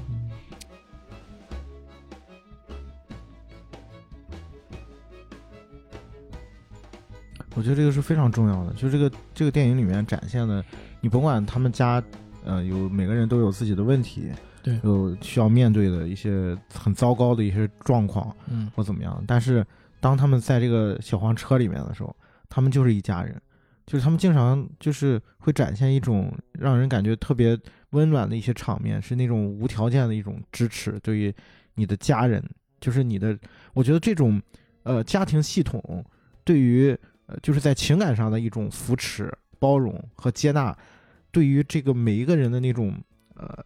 他可以面对不同的状况，或者说是一种怎么讲呢？就是当我在外面受了伤，我回到这个面包车里面的时候，我获得的是一种接纳和包容，还有一种情感上的一种支持和抚慰。就这个东西，对于每个人在呃人生里面的一种呃，就是生活当中，你甭管是遇到什么问题，其实这个是非常重要的。我觉得，嗯嗯嗯。嗯嗯，于果老师怎么看？就是你你觉得，你看啊，这个小女孩好像她她这个学习系统还挺快的，她从这个她哥哥身上学习到了去拥抱妈妈，然后马上就用到了这个这个她哥哥身上，反而用到了她哥哥身上。您怎么看这个家人的作用？嗯，其实这个呃，说是家人作用哈，就是所谓的家人就是什么？所谓的拥抱嘛，拥抱就是我们在强。襁褓里边的感觉啊，甚至或者胎儿的感觉，啊，就是当我们最弱的时候呢，语言是苍白的，嗯，就是那个拥抱呢，就是我看到了你最弱的那一部分，我允许你，嗯，啊，就是现实当中呢，可能，呃，这个东西不是学来的，嗯，到那一刻呢，那个东西拥抱是恰到好处的。当然，你当有力量的时候呢，你就不会再讲什么，嗯，啊，可能你就是张开胸怀。他一个拥抱，哎，那为什么就是那个他哥哥在那哭的时候，他父母和舅舅尤其是他父母啊，就是好像有点不知道该干什么，就是当时他们好像就是有点交枪了，就我们在这等吧，啊，这是这是为什么呢？OK，这就叫什么走头脑？就是我们现实当中呢，并不是虽然他是父母，但是他那一刻呢，并没有处在成人的状态啊。有时候可能孩子一闹啊，我学员就是。孩子闹的时候，说我也知道他是个小孩，但是我没有办法，我的情绪失控。那么这时候呢，就是最本真的东西，就是你越冷静，啊，你的状态越冷静。妹妹她没有想什么，她不像大人那么多的想法，哦，晚了或者怎么样。妹妹比较单纯，可能前一步哥哥说你可以抱抱妈妈，那么她觉得哦，抱抱挺重要的，那我能做的我就去抱抱你。妹妹她不会说什么，这时候妹妹。他并没有那个能力，反倒那些有能力的会想我怎么说，怎么去劝他，啊，想了半天没有招，其实无招胜有招，就是这个不需要任何的招，你就把那个最真切的感受给他就可以。当然做到这一步呢，你是需要很有力量的。就我经常在讲，我们在小组里面有人哭就会递纸巾，啊，为什么递纸巾呢？是因为你看不到他哭啊。啊！你再不递纸巾，我要哭了。你不想让他哭？对，就是这是一种阻止啊！啊，真真正正的那哭，让允许他哭啊，他哭一会儿就好了。啊，没有人会一直哭下去的。嗯，下次我们递纸巾的时候，跟他说 多哭点啊。是多哭点，我再给你递多递几张好了。说实话，这个东西呢，就是你源于那个理解和接纳。你不管做什么东西，他能够感受到。嗯啊，当然，我们自己的那个紧张啊、焦虑啊、恐惧啊，那个气场就传递给他了。所以你在他身边，因为我们有时候之前在做个案的时候，他们就会说，有的学员来了以后，你就觉得很不舒服。他没说什么，你在他边上，你就觉得有的人说身上发冷，嗯，就是他那个气场会影响到你。这是肯定的。其实我觉得啊，就是在那一瞬间，他的父母。被他儿子给带走了，共情，可能享受想到了，他父母想到了自己束手无策的时候，自己遇到这种重大打击的时候，自己也是慌嘛，嗯，自己也是慌，所以可能呃承认那部分就没了，但是小女孩可能，呃，更多是更自然的那部分，嗯，更有爱的那部分，嗯，他就很自然的就还是那句话，顺势而为嘛，你遇到问题了，无非就是一个。拥抱能解决的吗？其实你有没有发现，这个剧里面这这几个角色，就这个家这一家人，在大部分时间他们都是有一点呃理想主义的，就是或者说他们呃很多时候都是没有说是接受现实的部分，就是会有这种感觉。你比如说他他爸爸一直沉浸在自己所谓的那个成功学的那个幻泡沫里面啊，一直觉得我这个东西一定能大卖。然后我的什么成功六步法、九步法啊，然后，然后这个哥哥也是每天都在锻炼自己身体。然后我的梦想是当这个飞行员。然后我崇拜的是尼采啊，是吧？然后他舅舅也是这样，他舅舅就是我，我是那个第一学者或者怎么样的。然后，呃，他爷爷更是这样啊，就是 你你我我我我我老了我就有资格吸海洛因。是吧？然后，其实你会觉得，呃，就这样一家人，当他们在呃奥利弗最后在台上跳舞的时候，当所有人跳到那个台上的时候，面对底下的观众的时候，然后在那一瞬间，好像是，尤其是他，尤其是他爸爸第一第一个他跳上去的嘛，在那一瞬间，好像是他看到了真实的世界是什么样，或者说他看到了，就是。呃，这个残酷的现实，啊，就是然后在那一瞬间，他觉察到了，就是所有人的评判的眼光在那里，然后他也看到了自己真实的那一面是什么样。嗯，哎，说到这儿，我突然想起了这个爆裂故事老师说的那句话，嗯，就用用在奥利弗去参加选美比赛就非常好。首先就是关键是放松，然后不要想结果，啊，就是不要想你的舞蹈，啊。不要在意别不要在意别人怎么想，啊，其实我觉得就好像他他父亲也是一上来他内心一定是波动的，上去之后慢慢的平静下来之后，突然发现了就是不要想就是结果，嗯，不要想就是冠军亚军这些事儿，嗯。啊，然后不要想下面的人怎么看，嗯，其实我我真的就觉得他们是这样一一群人，包括他哥哥，他为什么一下子得到自己这个色盲的这个事情，然后就一下子崩溃了，就是他从来没想过这个问题。就是你看他的目标设定，我我我的理想是当一个飞行员，但是但是其实他们并没有考虑过我当飞行员有什么，就是社会上有要有一些标准给我啊，就是我的视力要达到多少，然后我我的那个是不是色盲，或者是我的这个肌肉水平或者怎么样，就是他就觉得那是我的一个理想状态，然后按照我的这个我的这一套逻辑走下来，我就能达到那个目标。嗯，其实说到他哥哥崩溃这个事儿啊，我有个自自己的感受，就是他哥哥啊，这九个月做的任何事情，都是在找爆发这一刻，就是去去，就是他其实前面做的越越多努力，就是后面在越找这个爆发的这个出口。其实我们可以设想一下啊，就是没有色，他不是色盲，他最后去考考了那个学校，嗯，假设在考学校的时候他没考上，他还是要崩溃。就算是考上了，在学校里面，他还是要崩溃。他崩溃找事儿嘛？对他绝对要崩溃的。他肯定是要，比如说去找教官的、找同学的麻烦，啊，那要出大事了。所以说他，其实他，我觉得他早点崩溃 早好。早点崩溃早好，就早点能面对自己那个内心那部分，看清楚自己到底到底是怎么要的。当然，后面他舅舅在栈桥上跟他说那番话，啊就是点醒了自己啊。他突然说白了，呃，这一家人要不说呃不是一家人不入一家门啊，这家人内心里面还是有有就是多元化的，有有有力量那部分的。呃，包括他父亲身上也展现了，其实导演是很很很细微的展现了这一部分，就是他父亲失败了嘛。又上车了，上车之后就是，呃，他爷爷过来安慰他父亲。一上来呢，他爷爷说说，呃，就是他爷爷是非常用心的，非常真诚的说。但是大家都知道，人处于他父亲那个就是低落、上火、焦虑，说这种话你是根本听不进去的。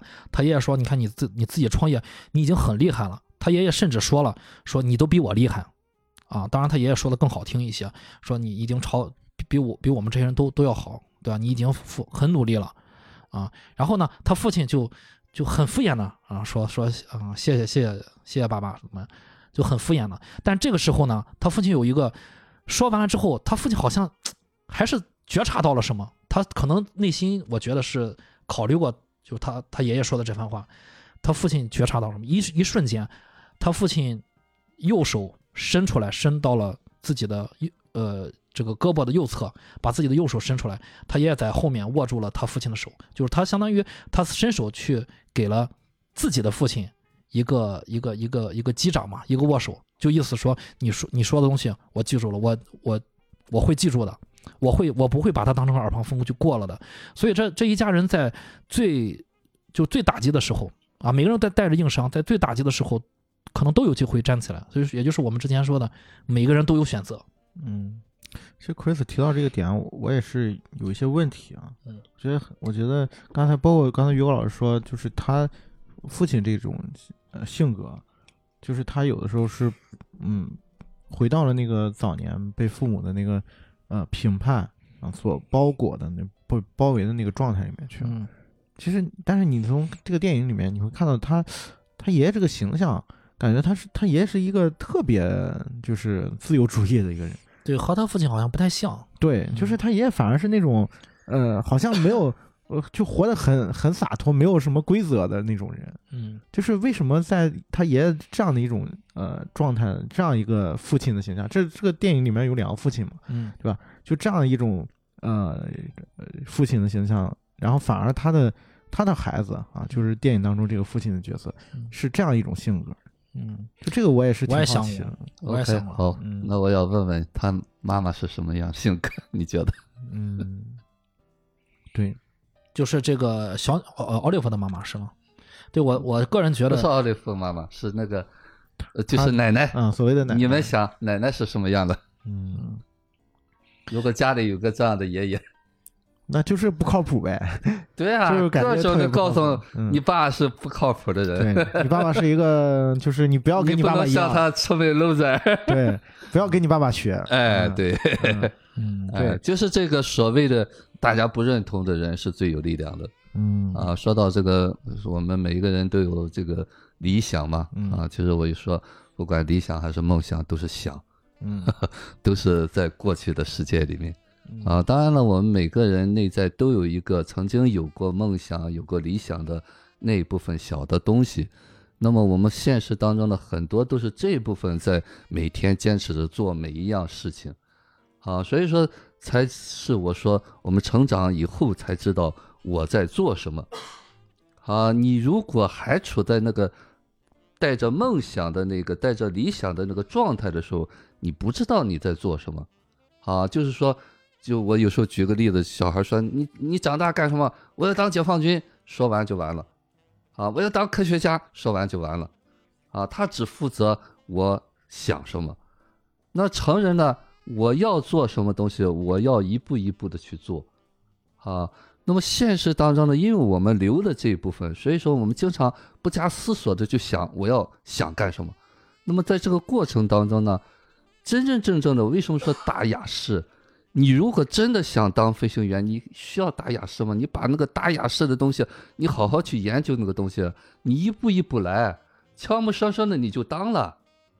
啊，现实当中呢，都在用这些东西表达我不服啊，我要说了算，我要说了算什么呢？我要说了算，我想干嘛就干嘛，不就是小的时候我不听你的话啊？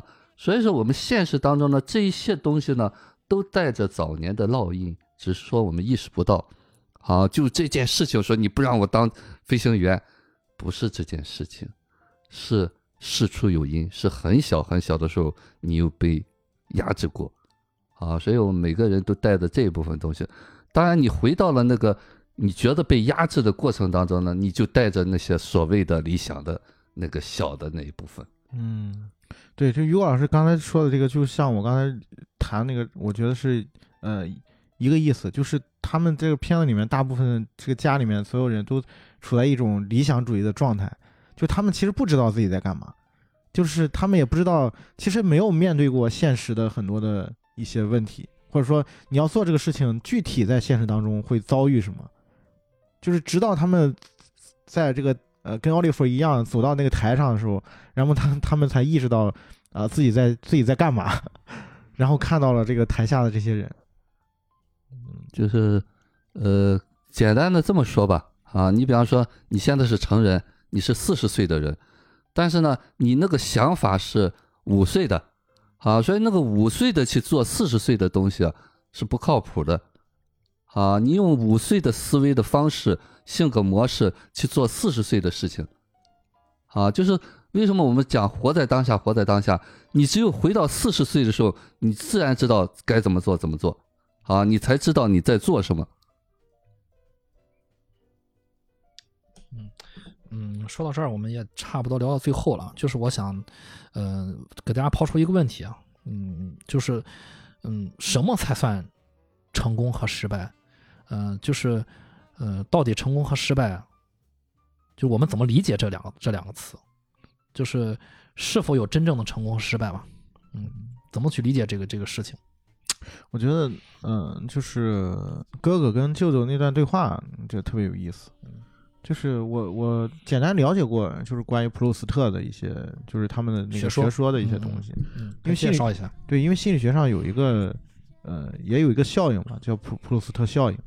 其实简单来讲，就是说，呃，当你普鲁斯特效应是什么？比如说我们现在喝这个茶，然后你喝这个茶的时候，你可能想想到的是这个你，比如说一年前我们录的某一期节目的某一个瞬间，嗯，然后我们在说的一个话一个场景，嗯，就是就是一种联想吧，就是我我看到一个一个东西，我想勾起了我一段回忆，就类似于这样的一种呃联觉的感觉，嗯，就是其实，嗯，我觉得这个这个东西它。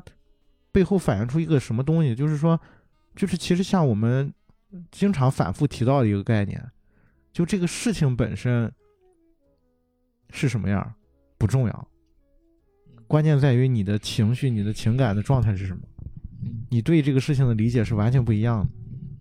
所以说，就像刚才 Chris 聊的这个话题，说成功跟失败怎么定义，每个人的标准是不一样的。嗯，就是你想。体验到什么样的状态，你想就是感受到什么样的情绪，那它就是什么样的。嗯，对，这是我就是这次在看这个电影的时候，就是有一点，嗯，被这个部分所触动到的一个东西。嗯，然后再就是，呃，就是这个哥哥说过一句话，说人生就像一场一场的选美比赛，嗯，只有上台和下台，啊，没有退场，嗯，直到直到死那场，直到死那天，你要接受这个游戏规则你就玩，不接受你就 你就回家。嗯，其实刚才就是说，就是夕阳在讲哥哥说这句话啊，嗯，呃，这也是代表我们大多数人都处在这个状态里面啊，真真正正没有活在当下，嗯，呃，也就是我平时说的最多的就是我们在一场接一场的演，嗯，啊，不是说这个比赛是什么东西，我们都在找这个比赛的机会，嗯，啊，说到这个。你只有你活在当下的时候，你才会中场休息，你才能真正跳出来做观众。不然的话，我们全在赶场子，就是你不在这个场子，就在那个奔往场子的路上，始终不知道我是在演，就是我一直处在模式里面。那么说到成功和失败呢？成功和失败就是我们人要演戏，就要制定一个一个的演戏的剧目。游戏规则，嗯，那么这个游戏规则呢，就有胜和败，所以就有成功和失败。那么作为一个普通人，作为一个真正自然人来说，哪有和成功和失败？成功失败就是我们所谓的二元对立论，嗯啊，好坏一样。这个世界上哪有好坏啊？我可以不玩，其实。对啊，啊，所以说呢，你如果参与到里面，你就是在玩这个成功和失败的游戏，成功。就意味着你不是失败者，失败你就当不了成功者，所以说这是游戏这个定义下的啊所谓的两个评价的标准。当我们退出这个游戏的时候，啥我不和你玩，你我永远不是失败者。但是呢，我们人啊就在这个一个一个的这个游戏的吸引下，我 都在争先恐后的要进去。就是有的时候你会觉得我不玩这个游戏了，但是你其实在另外一个游戏里面。是是，嗯，因为我们从小被比较嘛。嗯，比较是什么？比较不就是游戏模式吗？比较的框架是什么？啊，就是这个比较的框架的游戏模式。谁考了哈佛了？谁考了清华了？不就是高考比较的这个游戏吗？啊，但是呢，现实当中呢，实际上呢，我有时候经常说这句话哈，就说我们要用出世的心啊，过入世的生活。什么意思？你活明白了，但是呢，你依然在人堆儿里边。嗯啊，我也可以去考，考不上也别那么执着，啊，那不叫失败，嗯，只是说这一场你你没按照他那个游戏规则来，还有的是机会。对对，呃，刚才说到这点我我还挺认同，就是看有时候我们说啊，就是一场一场的选美比赛，一场一场的人生考试，呃，或者说是一段一段的工作经验，有的时候你会发现，你比如说你你你跳槽，甚至换行业。对吧？你会发现，我说，比如说我我说我入呃呃，假如说啊，我入错行了，你入错行了之后呢，你会发现你可能失败了，对吧？如果你入入入对行的呢，然后你就说你成功了。你想想，在你原来的行业，在别人的眼里看来，呃，你可能就不是这么个结果了。那每个人他对成功失败完全是不一样理解。嗯，其实有的时候我觉得，一个人想有多想成功，可能他就有多么需要失败。嗯，你仔细有细品这句话，嗯，有时候他是需要失败去去去经历这个了，因为他太太想念那个成功那个那个感受了，呃，所以我觉得有的时候成功和失败的概念可能多半就是来源于父，就是父母小时候对我们的教育，嗯，回归到电影，套用他的就一句话，就是我们我觉得就是去尝试去去就是做你想做的，这个这个本身是。挺有意义的，啊，毕竟就是活在别人眼里面肯定是不好受的，啊，你别说我你是一个成功人士，或者你是一个失败人士啊，对我们说句题外话，你到书店去看看，就是成功学类的类的书，一定是卖的最畅销的，这是很肯定的，一定永远是前几名的，这就说明这个大家都是需要成功的这个这个典范的啊，成功的方法的。又话又说回来，如果你一直活在别人的眼里面，为了别人的。成功而活，就尤尤其就是我说了，就是为了父母的成功而活，对吧？父母告诉你怎么怎么，为了成为了别人而活的话，这个肯定是活不活不自在。就是为了就是为了自己啊，你到底你想要什么？你想要的东西，其实，呃，如果你能一点一滴的，就是去尝试、去努力，就像奥利弗那样，在车上他也戴着耳机，他一直戴着耳机，都到最后到加油站，父母把他丢，当然那是因为父母吵架把他把他疏忽了。他都到了到时候都戴着耳机的话，他一直一点一滴的练习，虽然他并不知道自己练的是什么，但依然能可以展现自己。最后在外人看来，这小女孩失败了，但实际上只有加州给她关了大门，嗯，对吧？还有好多的机会。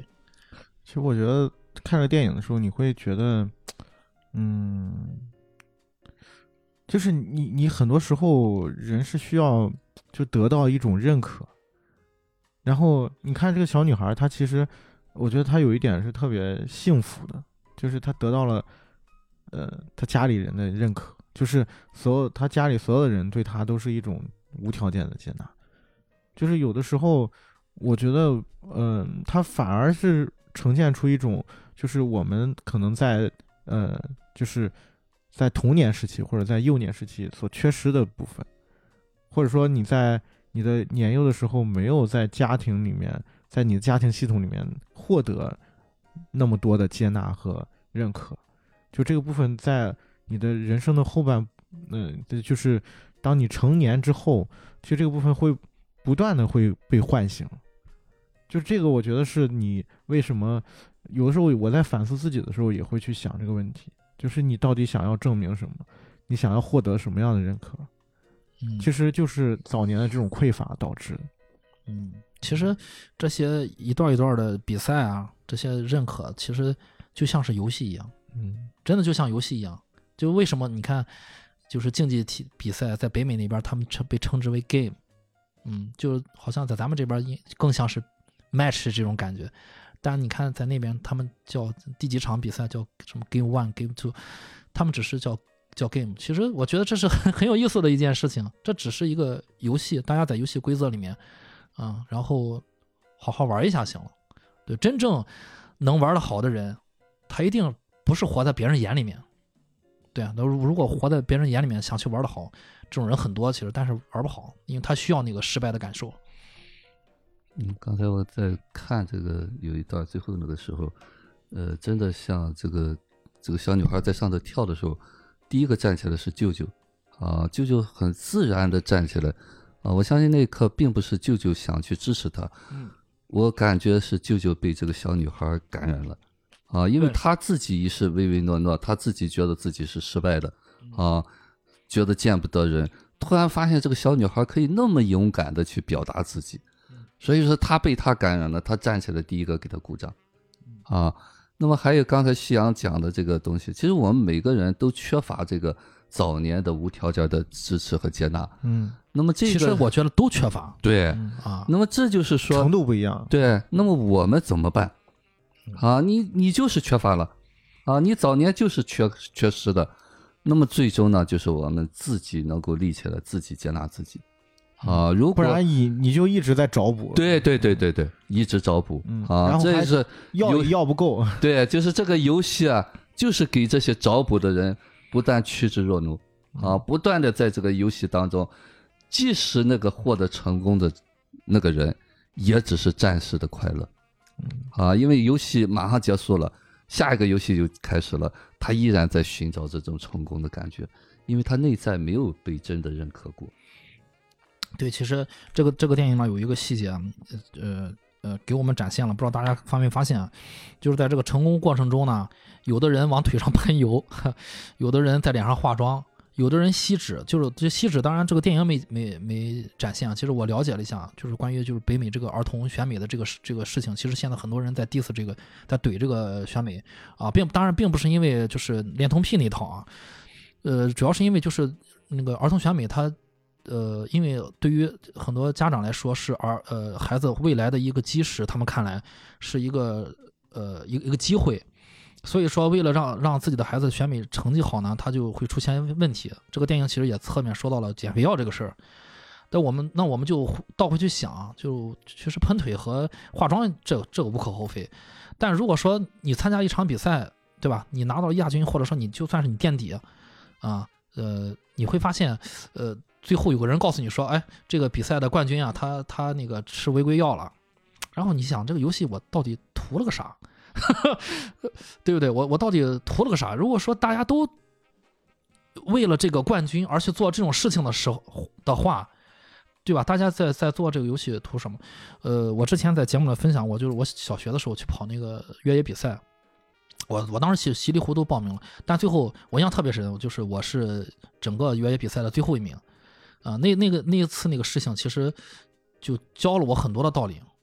我现在回想起来，教的我那些道理，就源于就是你去呃尝试去做这个事，但是没我没有去憧憬那个冠军。我去参我去参加那个比赛，并不是为了去拿奖的，然后只是呃就是有有名额，然后同学们就说还有老师鼓励说你要不要试一试。我当时并没有长跑的特长。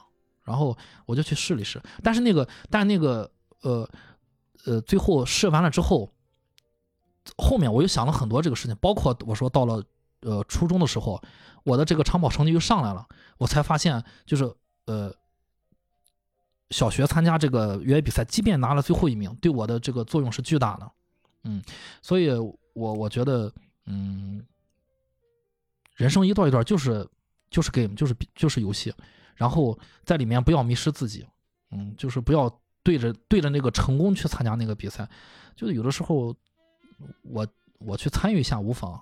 然后如果这个这个这个比赛是我的那个，比如说我我小学去参加比赛，我发现哎我是耐力很好的人，我可能以后就喜欢上了越这个长跑，我就找到找到了方向。但是如果你找不到方向没有关系，不到时候，因为我到后到后来我不说嘛，就是初中的时候，我的那个不知道为什么可能身体条件好了，可能耐力好了。就是那个呃呃，我的那个长跑成绩是蹭蹭蹭往上涨，对，就是比一般的学生要厉害。所以说，呃，小学的那个大拿的那个最后的那个那个那个成绩，和后面初中的这个成绩一一个对比，我影响我一生。嗯，所以说，呃，并不是只有呃，就是第一名才是就是这个 game 的意义，一切都有意义，其实。所有的都是体验机会，嗯嗯，可能大家很少 在这种比赛拿最后一名，我就分享一下就最后一名的感受。OK，嗯，总是会有人去当那个最后一名，那么最后一名的感受是什么？你既然在这表达了，啊，其实对于你来说也是意义非凡的。对我很我很开心，就是当时我没有留下什么最后一名不好的印象，就那就说明当时也没有人说我。OK，嗯，因为大家 鼓励我去报名，可能所以说我拿了最后一名，大家也不会说我什么。嗯，大家可能可能当时有呃，比如说安慰我，我印象就是就是我到最后冲刺的时候，反正我们班有有人在等我，啊，班就同学们在等我。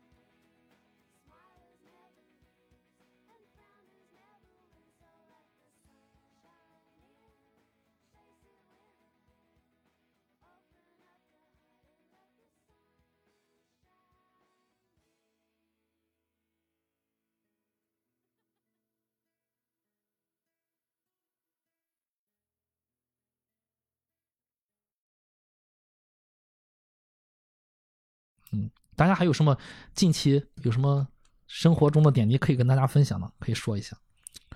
啊，刚才 Chris 说这个，嗯，就是他的经历，我就结合正好结合最近发生了两件事儿吧。啊，就是我其实跟这个片子有很大的联系，有时候觉得就是，嗯，一个事儿是，呃，就是当时拍完短片不是我报了很多的影展嘛，然后，嗯，然后最先想报的就是西宁那个青年影展嘛，First 嘛。然后最近，呃，青年影展那个结果出来了，就是呃没进那个预审。然后呢，呃，就这个事儿，就是又让我想起了这个话题。然后我在这个事情发生之后，其实其实说说白了，呃，坦白说，心心里面还是有一些失落的。然后我就会想很多，你比如说，我会想这个，哎呀，就好像让让我身边的人失望了。然后又会想，这个感觉好像自己很多事很多东西都没有，就是还是就是像之前我们聊的那个话题，好像好像又好像回到了那个感觉，就是好像很多事情都呃没有做到，或者是好像没有一个特别成功的一个时刻或者干嘛的，就是包括我之前会就是这一串联想，然后一直到我会去想，我会想到哪想到哪想到，哎呀我。高考考了这个三年，考了最差的一次，就感觉好像自己是感觉很好像从来没有做成过一件事儿一样，就是就是这一串都是通过这件事情然后串出来的，然后就回到我们刚才聊那个话题的时候，我就会去跳出来，会去想，我到底想要证明什么呀？然后你会觉得。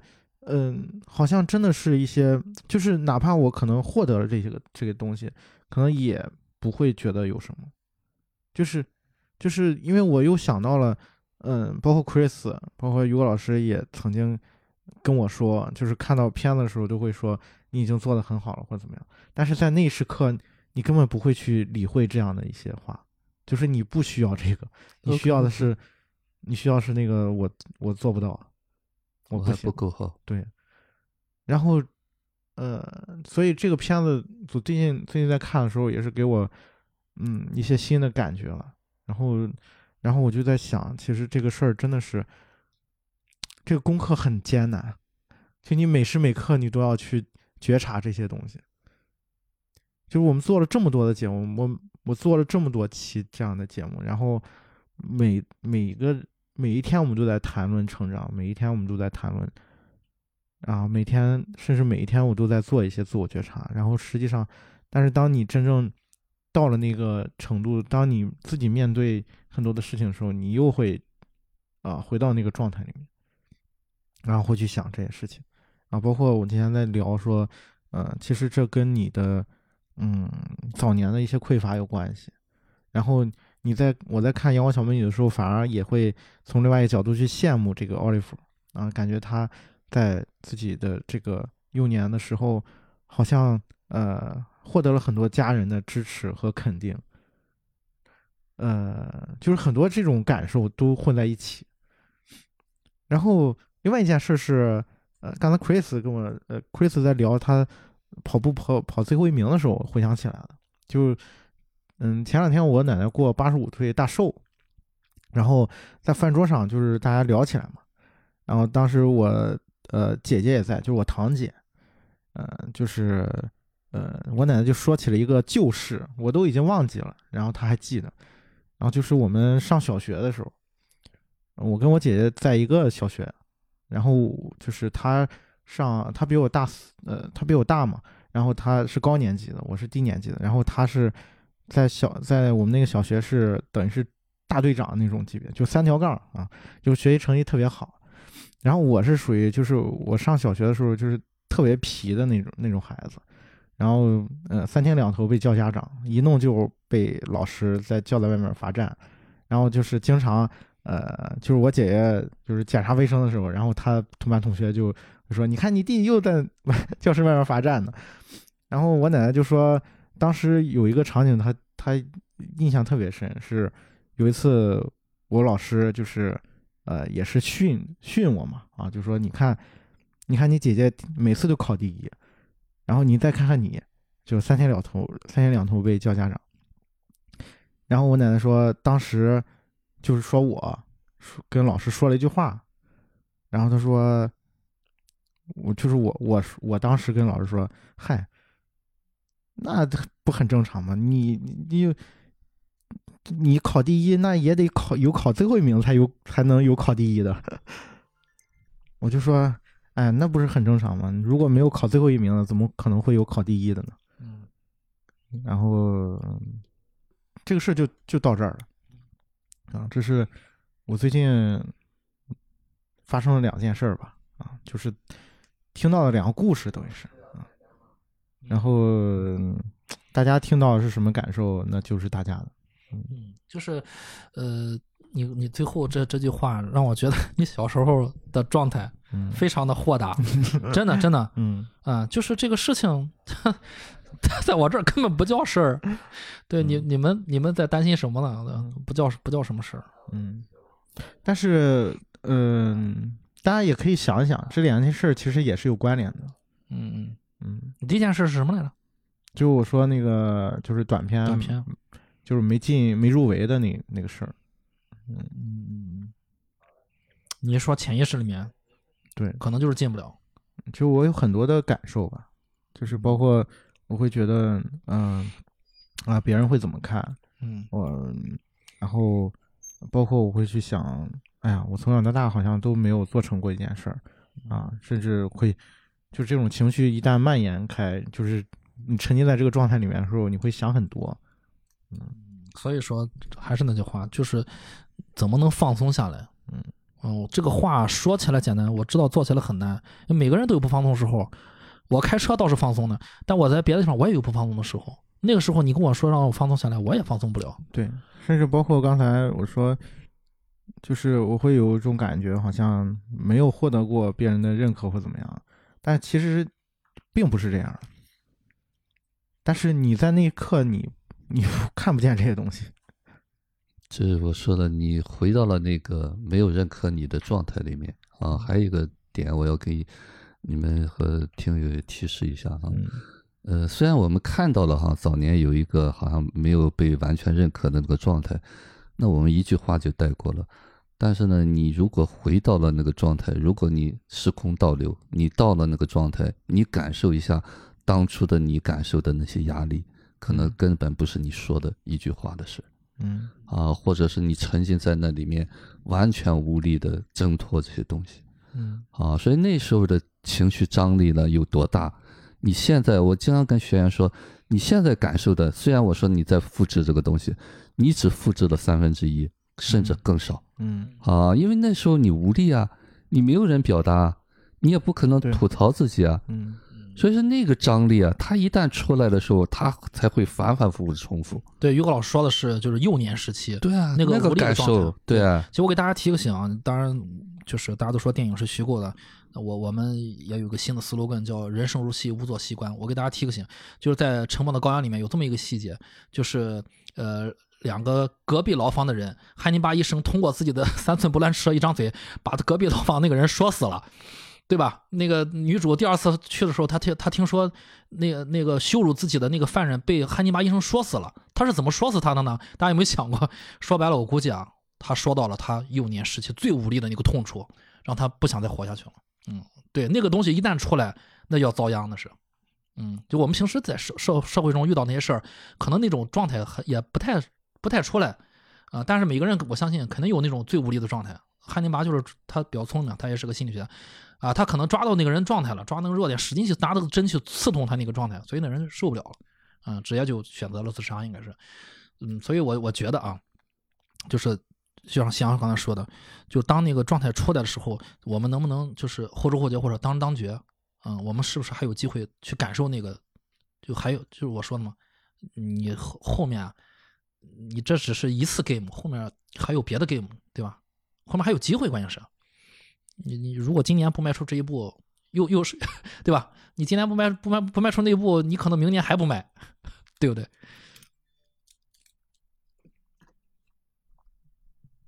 好了，还有吗？好好吧，那就到这儿吧，我们路上见，拜拜。